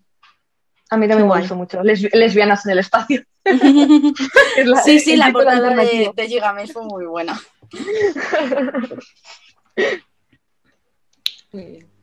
Y yo, Pues esas son las recomendaciones, las más, mm, las más chungas o el nivel más top todavía falta, falta, ¿no? No, Estamos yo aún tengo ya- un nivel más. Eso, eso es. eso hombre. Carol, y tú seguro que también, ¿no? El último, el nivel meca, el nivel ya top. es que eh, igual el de Massey Town ya es nivel meca, ¿eh? Yo creo que sí. Bueno, Yo- bueno, yo ahora nos vamos a Meca, ¿no? Ya Yo fui un poco directamente, por libre. Yo, yo fui un poco por libre. Yo fui soltando ahí y me pasé los niveles por el forro. Laia lo hizo mucho. Sí, sí, bueno, luego al final lees lo que te apetece, porque yo empecé leyendo un poco así de esto y ahora sí que hay cosas que me doy cuenta que son más elaboradas y otras que son más asequibles, pero Es que yo creo que a veces también cuenta mucho lo que a ti te interese, porque muchas veces hay, Sí. hay libros que a gente Sí. se le hacen muy densos y a ti, como te interesa especialmente ese tema, consigues Mm. que se te haga un poco más ligero. Entonces, a ver, sí que es verdad que hay niveles de dificultad, pero luego aparte también depende de lo que a ti te interese. Yo creo que cuando un libro Sí. te interesa, por mucho que te digan, oye, esto es difícil, lo tienes que intentar. Y puede que a ti no te- se te haga tan difícil. Mm. Mm. Sí, es lo que ha dicho antes Laia, que lleva toda la Sí, razón. sí, sí. Es que mm, partimos de la base del gusto personal. Eso está claro. Mm. Y, y bueno, para el nivel meca, para el nivel así ciencia ficción dura, Y se pasa. Yo, ¿vale? Empiezo yo. Bueno, Venga, yo nivel punto medio que aún no acaba de ser. Esto, esto me comentaron el otro día que a lo mejor las partes de ciencia no son tan, tan ah, concisas y precisas como, Vale. como yo que no tengo ni idea de ciencia de esto, al menos en la película. Pero me quedo El Marciano de Andy Weir. Eh, esto es básicamente un hombre que se queda tirado en Marte y tiene que sobrevivir. Esa es la premisa del libro. Y aparte de eso, y de que es bastante ingenioso a la hora de resolver ciertos temas, tiene un poquito el humor este ácido de un hombre que se queda solo y no tiene con quién hablar y básicamente está evocado a Qué morir. Entonces tiene como ese punto a la vez de que, no sé, lo leí, en, lo leí antes incluso de, le- de meterme más en el fondo de todo esto y, y me gustó mucho y yo lo disfruté mucho. Y el otro libro que tiene, que es muchísimo más asequible a nivel científico porque las cosas pasan porque pueden pasar, que es Artemisa, también está muy bien, que va de una ladrona en la luna y, Yo creo que esto es ahí como un puntito medio, a lo mejor algo más light, pero quieres probar más de cómo te sientes con descripciones científicas y estas cosas, que está bastante bien. Qué guay. Yo además lo tengo súper pendiente. Mm, Pues a mí de hace bien. tiempo. O sea, pero ya consideras que, que es para un poco avanzado, ¿no? No tanto bueno, como un punto, para. un punto intermedio a lo mejor. Vale. Es Sí, un- porque por lo que comenta que, de- que ya te introduce mm, un poco términos de Algunos física, de un poco algún concepto más complicado, aunque luego la base real científica, quizás, como dice, yo había, había escuchado que no es eh, demasiado rigurosa, ¿no? Pero, pero no, que no es muy rigurosa, pero eso es, tiene eso, descripciones y eso. que claro. hay gente que, por ejemplo, que le gusta la ciencia ficción, que, que le expliquen todos los teoremas y estas cosas no le gusta nada. A mí yo es una de las partes que más me gusta, pero no sé. no Claro, es que eso. Cada uno, como Depende un poco. gustos, Claro. ¿Y tú, Carol? ¿Pasamos a una Pues- recomendación tuya? Pues fíjate, yo estaba pensando, porque, porque no sé, así de primeras, eh, estaba pensando Yo sé- en la yo sé- de Nemesis de... ¿Cómo se llama, Jolín? La de... La quinta estación? exacto. La quinta estación, yo creo que es una mezcla, ¿no? Entre ciencia ficción Y y, y fantasía. que también creo que está muy guay. Alguien tiene también libro- ese libro, por mi parte, alguien tiene ese libro también. No soy yo. Ya me lo leí y lo van- es mi grimorio viajero. Yo tengo Nadie que levanta ¿De la mano. hablando? No sé de quién hablas. Te hace la loca. Es- me parece muy guay ese libro porque es eso, eh, mezcla bastante bien lo que decía Laia antes de, de mezclar un poquito fantasía y ciencia ficción. Y, y además es que cuando llega al final, a mí por lo menos me sorprendió muchísimo, tiene un giro al final que me voló la cabeza. ¡Me falta el último! ¡Me falta el último! A mí también. Me falta el último a mí también. Yo tengo que decir que a mí el primero es el que más me gusta con diferencia. El segundo y el tercero, igual es por el componente ese de sorpresa que tiene el primero, que no te esperas muy bien, eh, es, es como muy original. Y el segundo y el tercero, pues ya son un poco más continuistas. Y, y el primero, para mí, es, es que es, es maravilloso ese libro. Son cinco estrellas redondas. Es genial. Para mí también fue cinco estrellas el primero y el segundo bajó a cuatro, pero Mm. el primero era un Sigue siendo, sigue siendo bueno. Sí, sí, Sigue sí. siendo bueno. Lo que pasa es que. Eh, ¿Cómo lo digo sin hacer spoiler? Nada, no voy a decir nada. Que ya, que ya sabes el giro, que ya sabes el giro, o sea, el puedo gran giro ya ha pasado, claro. El Exacto. primer libro Entonces, fue de los mejores del año pasado. Aunque sí que he de decir que el giro este del primer libro yo lo adiviné a mitad de, am- al poco de también. empezar, ¿eh? Jolín, yo no. ¿No? ¿No lo sabía? Yo, Sí. yo No, lo vi no. poco A venir. ver, Esto- A ver, yo yo, sí lo vi. venir, pero ya casi, casi cuando me lo iban a decir. Quiero decir, eh, me sorprendió porque cuando ya estaba empezando a sospechar me lo confirmó, pero no fue a mitad del libro ni mucho menos. Yo fue casi a, a puntito de caramelo. Cuando lo iba a adivinar me lo dijo. o Pues sea sí, que no, no, a mí, no, yo no me enteré. El giro este lo vi un poco venir y ahora me acabo de leer el segundo. Aunque en este segundo a lo mejor sí que tiene, se ve un poco más el elemento de fantasía y ha bajado de 5 estrellas a 3 por solo un personaje que quien lo haya leído ya sabe qué le pasa al personaje Sí. y me gustó mucho por todo el tema de, bueno, de lo que, a lo que hace referencia el título del libro, toda esa parte un tanto más científica fue, me gustó mucho, pero ha bajado a tres estrellas por ese personajito que cuando ya lo tenía como ahí, ay, mi niño pobrecito, mm, no digo Pero nada. yo creo, yo creo que sí que es verdad que el listón se quedó tan alto con el primero Eso que es. la autora lo tenía muy difícil para que manteniese, para, perdón, para que mantuviese el nivel. Yo creo que es eso, que el primero es tan bueno que te esperas que, que sean los, los siguientes iguales y mm, era difícil. Sí. Era difícil, sí. Bueno, pues yo vamos al siguiente, ¿no?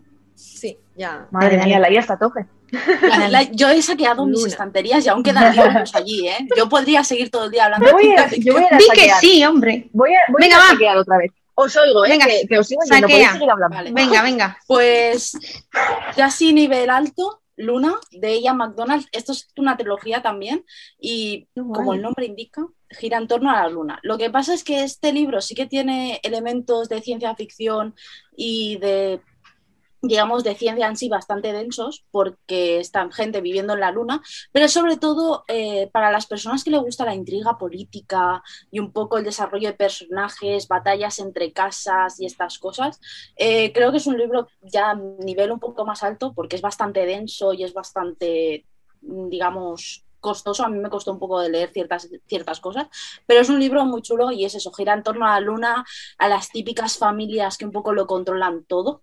O sea, Como Juego de marketing- Tronos en la, en la Sí, eso estaba pensando es yo, ¿no? Es como Eh, a lo los. Stark, a los Se Lannister, lo llaman ¿no? así. Lo llaman Es que es así. como Ah, mira. ¡Hala! Vale. Es el marketing que le hicieron, aunque bueno, mm, Tampoco, sí ¿no? tiene Se esa pasaron. dinámica de poder, pero de Juego de Tronos no. Claro. Obviamente sí que hay muchas cosas que evocan, pero hoy en día es que a todo lo que sea un poco familias políticas y casas enfrentadas lo llaman, lo llaman Juego de Tronos y Sí, sí, no es sí. así. ¿vale? Pero la luna, la trilogía, la verdad es que me gustó mucho. Además, la empezaron a sacar para guay. cuando hizo el bicentenario de algo así de cuando pisaron la luna y a mí me gustó mucho, la trilogía en re- en realidad se leen bastante de tirón y es sobre todo esa intriga, ese treje-maneje entre personajes lo que, digamos, hace que sea un poquito más denso y el setting de, de estar en la luna. que es bastante interesante cómo lo lleva el autor. Qué guay. ¿Te gustaron los tengo- tres libros de la trilogía? Fueron, ¿O hay alguno ahí? fueron un poco de declive porque sí que es verdad que en el tercer libro, que aunque son más cortos, mm, hay alguna cosa que ya se te hace un poco repetitiva, porque son tres libros en torno a unos personajes, pero el primer libro como toma de contacto y ver un poco más ciertas reflexiones está muy bien. A mí me gustó mucho. El primer libro fue muy bueno, por eso me quedo con el primero. Estupendo. A ver, ¿qué has saqueado? ¿Qué has Yo sacado traje- por aquí? Traje dos más, pero bueno, sobre todo eh, voy a hablar de uno que no sé si está a un nivel tan tan alto, pero puede ser, puede ser que tenga partes así un poco. Herederos del tiempo, de Tchaikovsky. Es que yo estaba pensando, digo, Carol, como eres capaz de no decirlo, Arañitas, arañitas en el espacio. sí que fue de lo mejor en Es eso, de que, su que yo me había, 2020. centrado, me había centrado mucho en, en- en libros así para empezar y me había dejado un poco así de lado los, los así más, los, los míos, los que más me gustan. Eh, este libro, eh, uff, ¿cómo empezar? Sin spoilers que lo Eh, leo en mayo, ¿eh? Y yo también. voy, a ser, voy a ser muy escueta. Básicamente trata eh, el desa- cómo, cómo se desarrolla una civilización desde cero y el contacto que cómo se puede desarrollar el contacto entre dos especies eh, totalmente opuestas. Y no digo nada más. Vale, ya está, ¿no? Madre libro- mía. Venga, Me Selene, lo voy a comprar, ya está, venga. ya es, Es Esta con la que- maravilla. Este libro es la leche, la leche, de verdad. Me, me gustó muchísimo, o sea, me, me dejó. Y además es que me gustó mucho porque me hizo empatizar muchísimo con una especie que yo nunca en la vida pensé que iba a ser capaz de empatizar.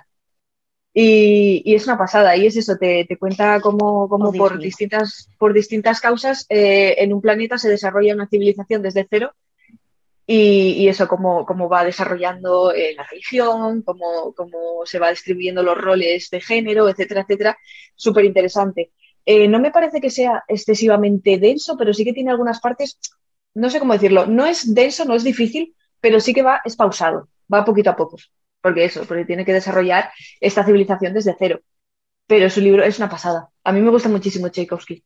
Yo, yo tengo dos Em, preguntas aquí ahora relacionadas con este libro. La primera, ¿has leído la segunda parte?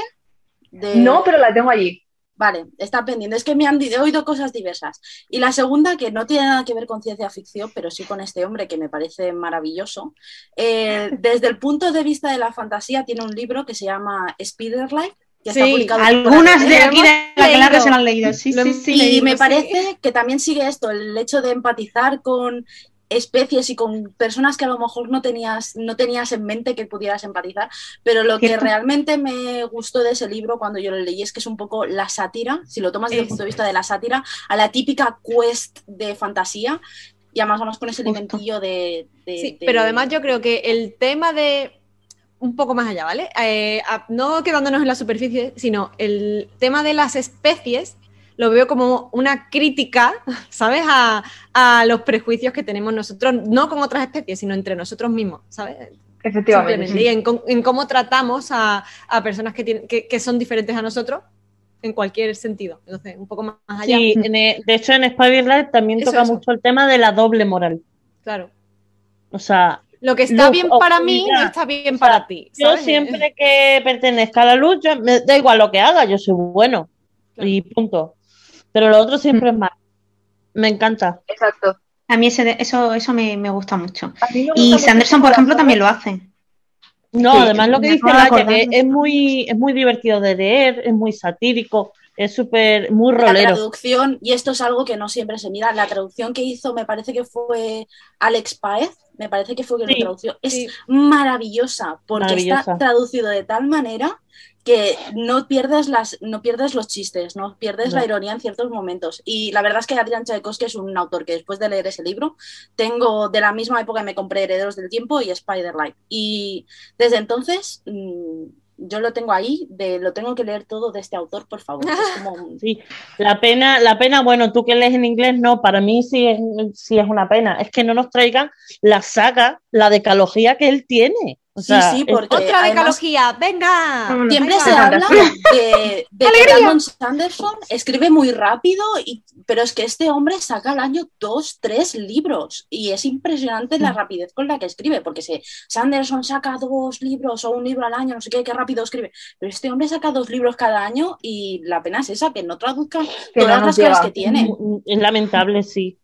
Sí. Yo cuando hice el- Es Cuando lamentable. hice la. Sí, es verdad. Cuando hice la reseña de Spider, de Spider-Light para el podcast, me puse a investigar y le dije yo, vamos a ver, o sea, eh, es que mm, lo resumo, porque si tuviera que. O sea, digo la- el nombre de la decalogía, pero es que si me tengo que poner a decir todos los autoconclusivos que este hombre ha escrito, Y los me quedo sin tiempo. O sea, y, lo resumí, pero es- es- o sea, que de todo eso solo hayan llegado dos.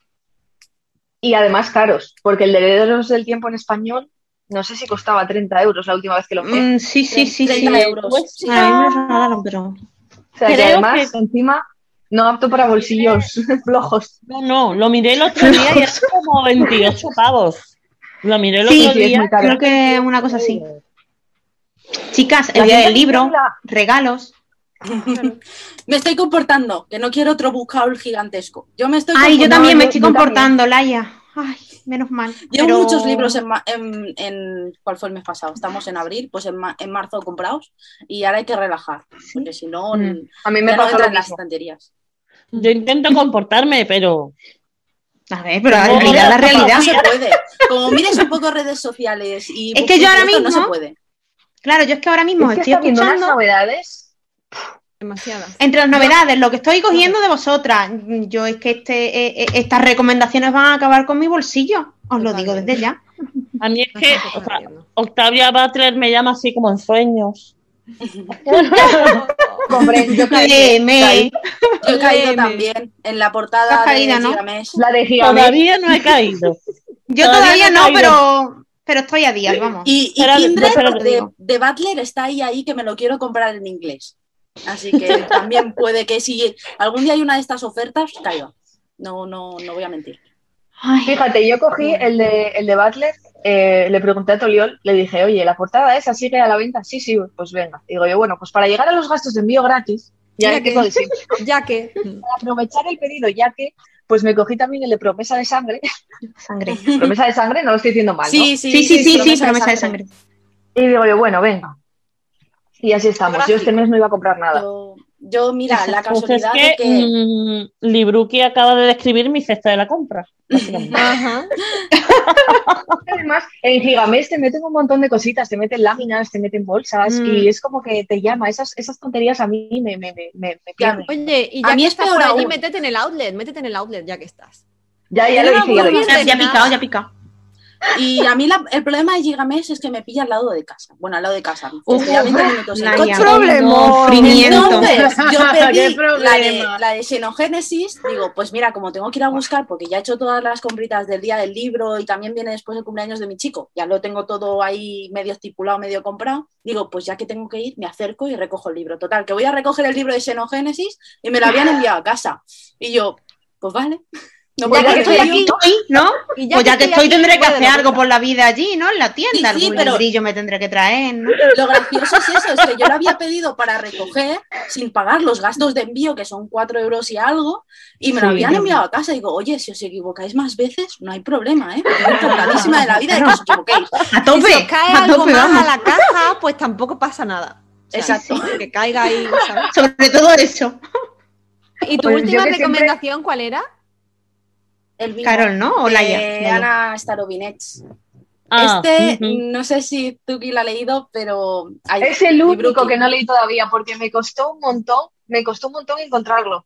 Pues yo la verdad es que a esta señora sigo a día de hoy planteándome este libro, de qué va, tengo la sensación de que tengo que releerlo para entender la mitad de las cosas, eh, pero bueno, esto es casi una ut- utopía, podríamos decir. Yo lo considero una utopía, es un mundo idílico en el que todo el mundo ya no vive en la primera etapa, que es, digamos, la etapa física, sería nuestra etapa, sino que vive en una segunda capa que es como todo un mundo tecnológico de conexiones, como una red social que engloba todo el mundo. Y además, además hay más capas donde hay videojuegos, hay también toda una metáfora con termitas y todo gira en torno gustan los a- bichitos también. Perdón, Laia. es que, es que este libro tiene tantas cosas porque todo el mundo, eh, es decir, el, el número de habitantes del planeta eh, queda limitado y todo el mundo, digamos, que una vez muere alguien, como que renace. Pero esto sigue a un Wow. chico que nace con un código que es el 0000, que es de una persona que no debería existir. Entonces queda un poco desplazado de toda esa segunda capa de, y la tercera y la cuarta y la quinta, que es como todo este mundo electrónico y de conexiones, y queda regalado a la capa física. Y luego, es que tiene muchas cosas este libro. Jolines. Me están Madre dando mía. por él y ponerme a leer aquella. Este libro. Me fascinó. A día de hoy tengo sensación de que la mitad de las cosas que pasan se me pasaron por encima de la cabeza. Y creo que es un libro de esos que puedes releer tres o cuatro veces, Guay. que tiene tres o cuatro lecturas y cada vez sacas algo distinto de él. Y es eso, es lo que hablábamos antes, que la literatura, tanto la literatura asiática como la rusa se distancia tanto de nuestros ideales occidentales y de las tramas que solemos tratar y tiene como vamos a decir, una liberación de mente distinta a la nuestra, que hace un, crea unos libros y una cultura que, vamos, es que yo esto en un libro occidental aún no lo he encontrado. Ya Es está. una Claro, es que, eso para, La- es que eso para nosotros, Laia, es completamente innovador, porque no, no se toca, como no lo traen, cuando ya empezamos a leerlo, Mira, acabo, que- de buscarlo en Amazon por si acaso y ponernos disponible. O sea, y por si acaso. sí, A mí me costó, a mí me costó un montón conseguirlo. Yo lo tenía añadido a la lista de de estas me salió disponible de nuevo y fue como comprar. Eso además van haciendo ¿Cuál reediciones es, cuál, es el, ¿Cuál es el título exacto? Este es El el, vivo. Tiene también dos de relatos, que me- una me parece que es la glándula de Ícaro, que yo lo tengo recogido en el Excelsius que hicieron, que es el único relato que tengo, y tiene otro libro que también tengo muy pendiente, pero es que después El de este libro... aún de una que- edad difícil, ¿no? Sí, Exacto. El de una era difícil es el primero que yo leí, a mí me voló la cabeza totalmente. Eh, Sí, Ana sí, yo creo que es una de esas autoras que o te gusta o, o no puedes con ella. Pero eh, a mí me gusta muchísimo porque yo siempre valoro mucho que los libros sean capaces de generarme sentimientos, ya sea mm, de asco o de, quiero decir, ya sea emoción. o- quiero decir, un libro que es capaz de provocarte que, le- que acabes un relato y que, y que se te revuelva el estómago, Que te remueva, sí, sí, que te transmite. que te remueva algo, que, que, te- que sea capaz de hacerte sentir cosas, yo lo valoro muchísimo. Y Starovinets eh, es una autora muy perturbadora. A ver, las comparaciones son odiosas, pero a mí me recuerda un poco, es como una especie de, de mezcla entre Stephen King, Murakami, eh, y no sé decirte, eh, sí, es como, yo sé que es Sí. odioso comparar autores porque luego al final nunca te encuentras lo que, lo que esperas, pero es como eso, es una mezcla como un montón de, de estilos y no sé, es, es, es increíble, o sea, es que no, no sé ni cómo definirla, es, es una pasada, a mí me gusta muchísimo.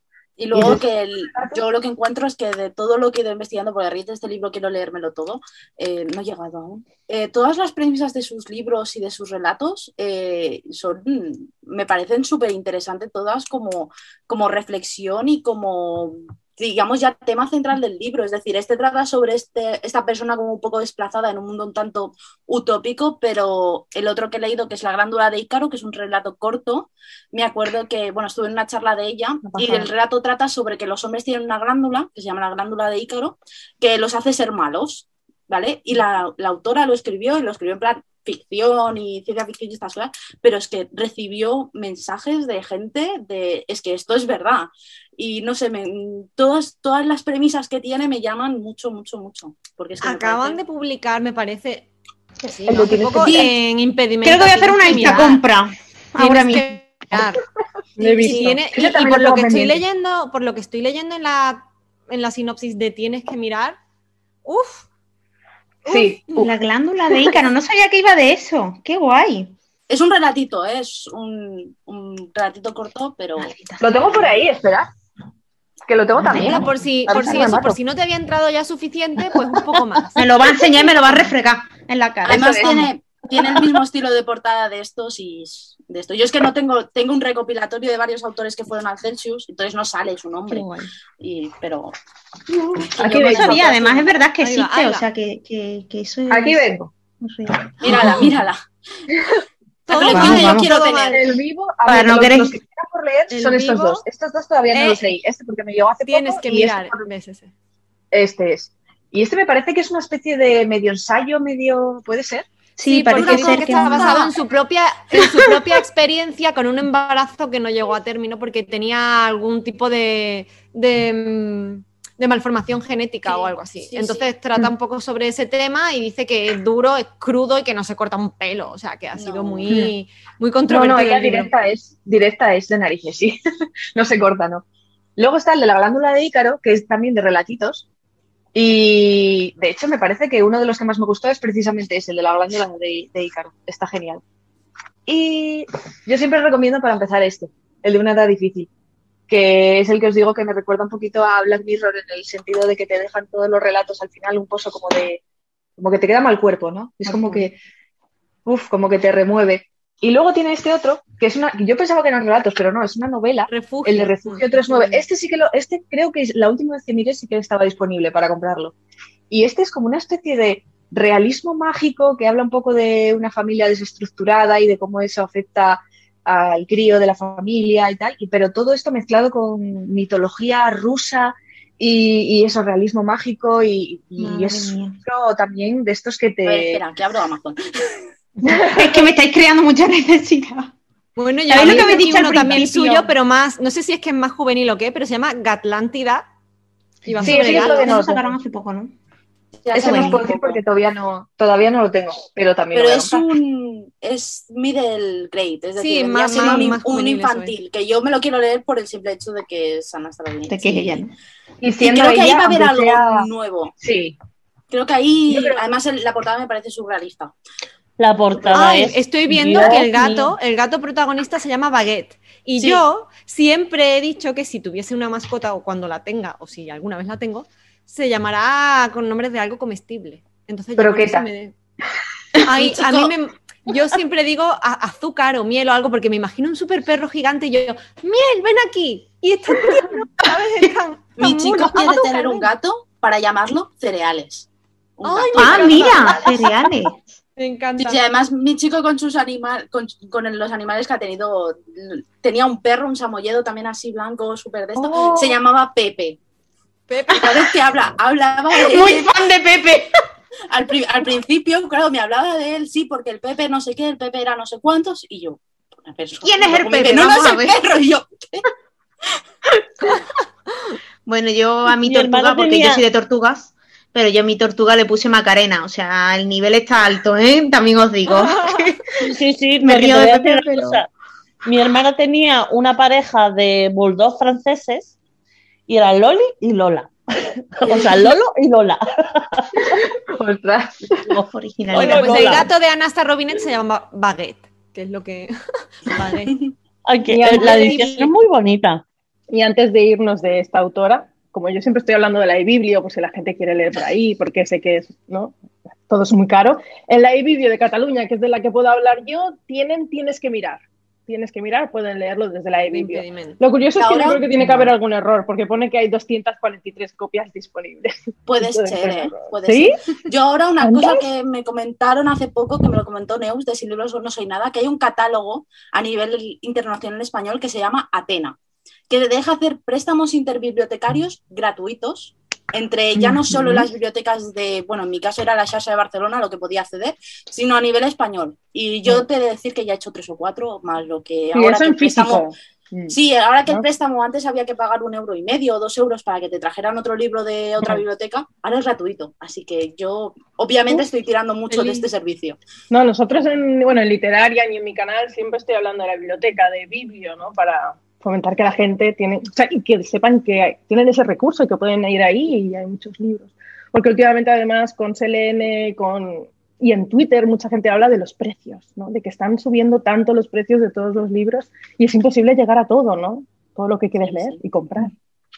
Y que bueno, Y que la luego- biblioteca es un buen recurso. eh, Y que luego hablamos siempre de libros descatalogados y la las muchas bibliotecas tienen libros de eso. Y, como, y eso no deja de ser algo que no te supone un gasto porque lo pagas con los impuestos, pero tú no lo ves. No es algo que pa- pagues directamente. Claro. Entonces, yo muchos libros descatalogados yo tiré de, de biblioteca para, para leer, porque es que... Y más ahora cuando te lo pueden traer de otras comunidades, ¿no? Exacto. Y te lo traen.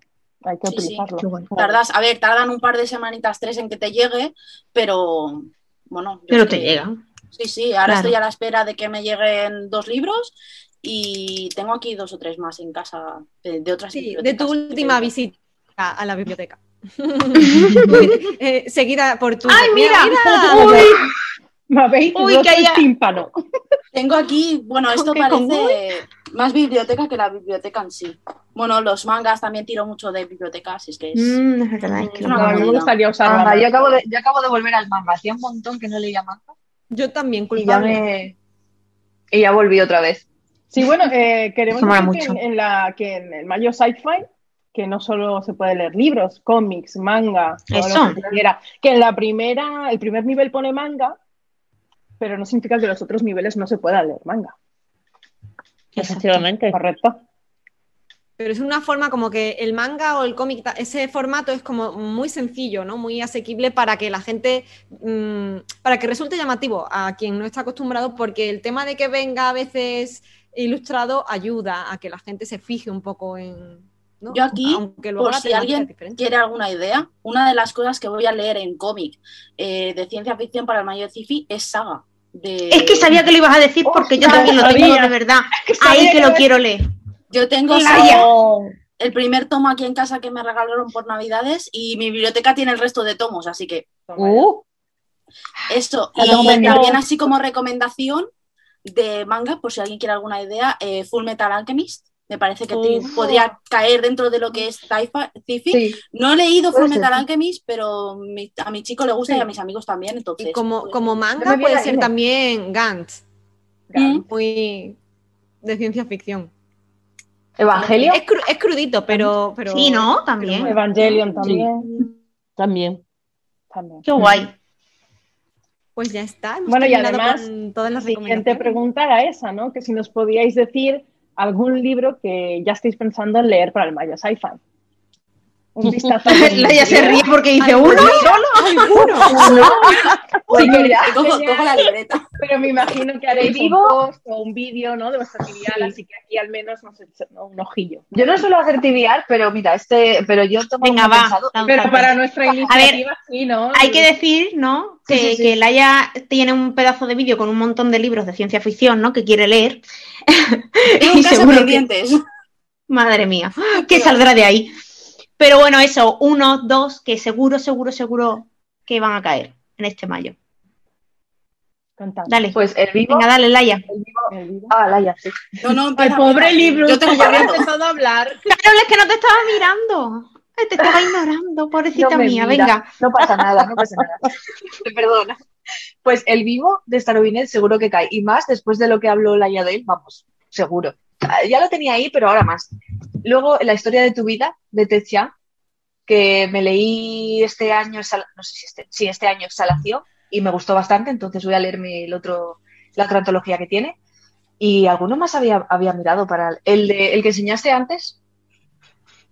Ted Chiang. Este- Ahí, la historia de tu vida. De Ted Chiang. Ah, vale, sí. es- lo- ¿También lo vas a leer? Eh, ¿Me hago la No misteriosa o qué? Puede ser. Pues, sí. Y luego el que, el que habías enseñado tú, Ro, el de Tchaikovsky, de los dinosaurios, Ah, que ahora mismo no me sí. acuerdo cómo se llama. Pues Ese ese. de aquí. Y Está firmadito y todo. ¿eh? Qué tía, mírala, mírala. Y es que a mí me pones dinosaurios en la portada y ya me pierdes. Es que claro, a ver, aquí eh, a Carol y a mí se nos ve el plumero de lejos. Mm, y cuando yo vi esto que había ese dinosaurio, yo no quise mirar, pero va la tía y me lo envía por privado. Tía, mira, y yo, ¿a qué me envías comprado? Yo lo tengo en la wishlist a la espera ahí de, de a Eh, si cae. Se llama tía. un clic. Se llama tío. Yo- Empieza a temblarme la mano. Y, y bueno, ¿y tú, Laia? Uno, dos, mm, mm, Muchos. Bueno, yo Deja, deja misterio la para tu vídeo. Deja misterio para tu vídeo TBR en tu canal. Pero alguna, algún spoiler, algún spoiler. Algún spoiler. yo, yo puedo hablar de los que me he pues, propuesto sí o sí leer este mm, mes de mayo y que sé seguro. Sí que tengo un par de autoras que quiero empezar, quiero leer, pero aún no sé exactamente con qué libro. Entonces, aparte de las mil y una lecturas conjuntas que me he añadido, porque voy a leer romántica, voy a leer, eh, bueno, siempre leo un poco de no ficción y algo más me ha apuntado. Así me ha apuntado una lectura conjunta de Nueva Zelanda. Aparte de eso y de la lectura conjunta de Terramar, eh, obligatorios este año sí o sí que quería leer, tengo dos de ciencia ficción que son Los herederos del tiempo de Adrian Tchaikovsky, que voy a leer seguro, y La astronauta, que Ro también lo tiene. ¡Ah, yo también! ¡Eh! Es verdad, es nuestra lectura conjunta en la sombra, es verdad. No sé exactamente cuándo va a caer, pero va a caer por ahí. Y también de obligatorios tengo 1984, pero no sé si va a entrar en este, en este mazo. Y aparte de eso, tengo ahí tres o cuatro autoras, tres o cuatro cosas, cosas que quiero pedir, cosas que me tienen que llegar, cosas que quiero coger de la biblioteca. Quiero lanzarme con algunos relatos, no sé exactamente qué tipo de relatos leer este, este mayo, pero también tengo algo ahí. Y todo depende de cómo vaya el tiempo de lectura y si puedo avanzar tres o cuatro cosas este mayo, que hay este mayo, este abril, que quiero a ver si Mm. puedo meter, por ejemplo, la segunda parte de Cixin Liu de los tres cuerpos, también quiero intentar meterlo y tengo demasiados planes y muy poco tiempo, obviamente. Nos representas en la vida, nos representas. Exacto. La ilusión está ahí. La ilusión Exacto. la tengo. La ilusión Eso es lo y la que cuenta. Y la intención, claro. Bueno, pues yo creo que ya podemos cerrar nuestro este programa de recomendaciones. Bueno, muchas gracias, Laia. Muchas, gracias, por Caro. venir. Sí, ha sido un placer, nos lo hemos pasado súper bien. Hemos añadido más libros. Estaba nerviosilla, estaba nerviosilla, pero joder, me lo pasé muy bien. Yo Es que también, cuando queráis repetir, repetimos. Uy, no Sí, nos lo sí. digas dos veces, porque Eso. nosotros somos muy de liarnos la manta a la Que nosotros cabeza te y de cogemos brazo repente- entero, ¿eh? ¿Qué hay que hacer? ¿Qué iniciativa? ¿Cuál es la? ¡Hala! Sí. Conmigo podéis Algo, contar algo. siempre. Sí, la Algo haremos. experiencia a mí me ha encantado también. Tengo que decirlo que, que ha sido increíble y ha sido una mañana. Jolín, es que han pasado dos horas, dos horas. y Vaya. algo, y- rico. Sí, sí, eso a decir. Que yo, tú te tienes que ir también a trabajar.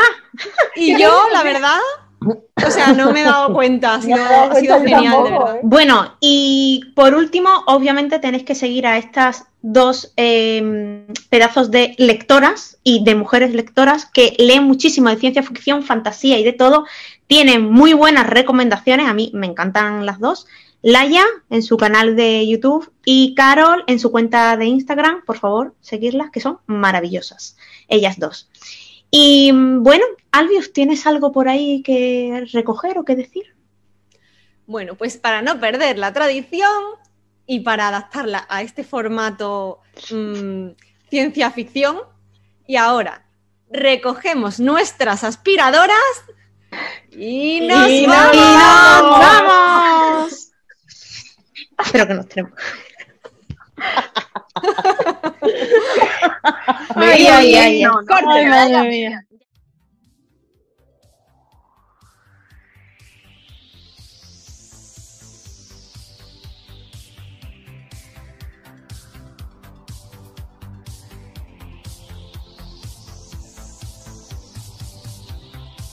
He viajado a la Tierra Media, sin moverme del sillón.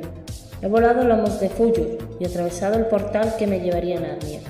Me he perdido en la sala de menesteres de Hogwarts y el frío hielo me ha calado hasta los huesos en Invernalia. Pero de cada viaje he regresado con un botín. ¿Te gusta la fantasía? Club de Lectura Literaria.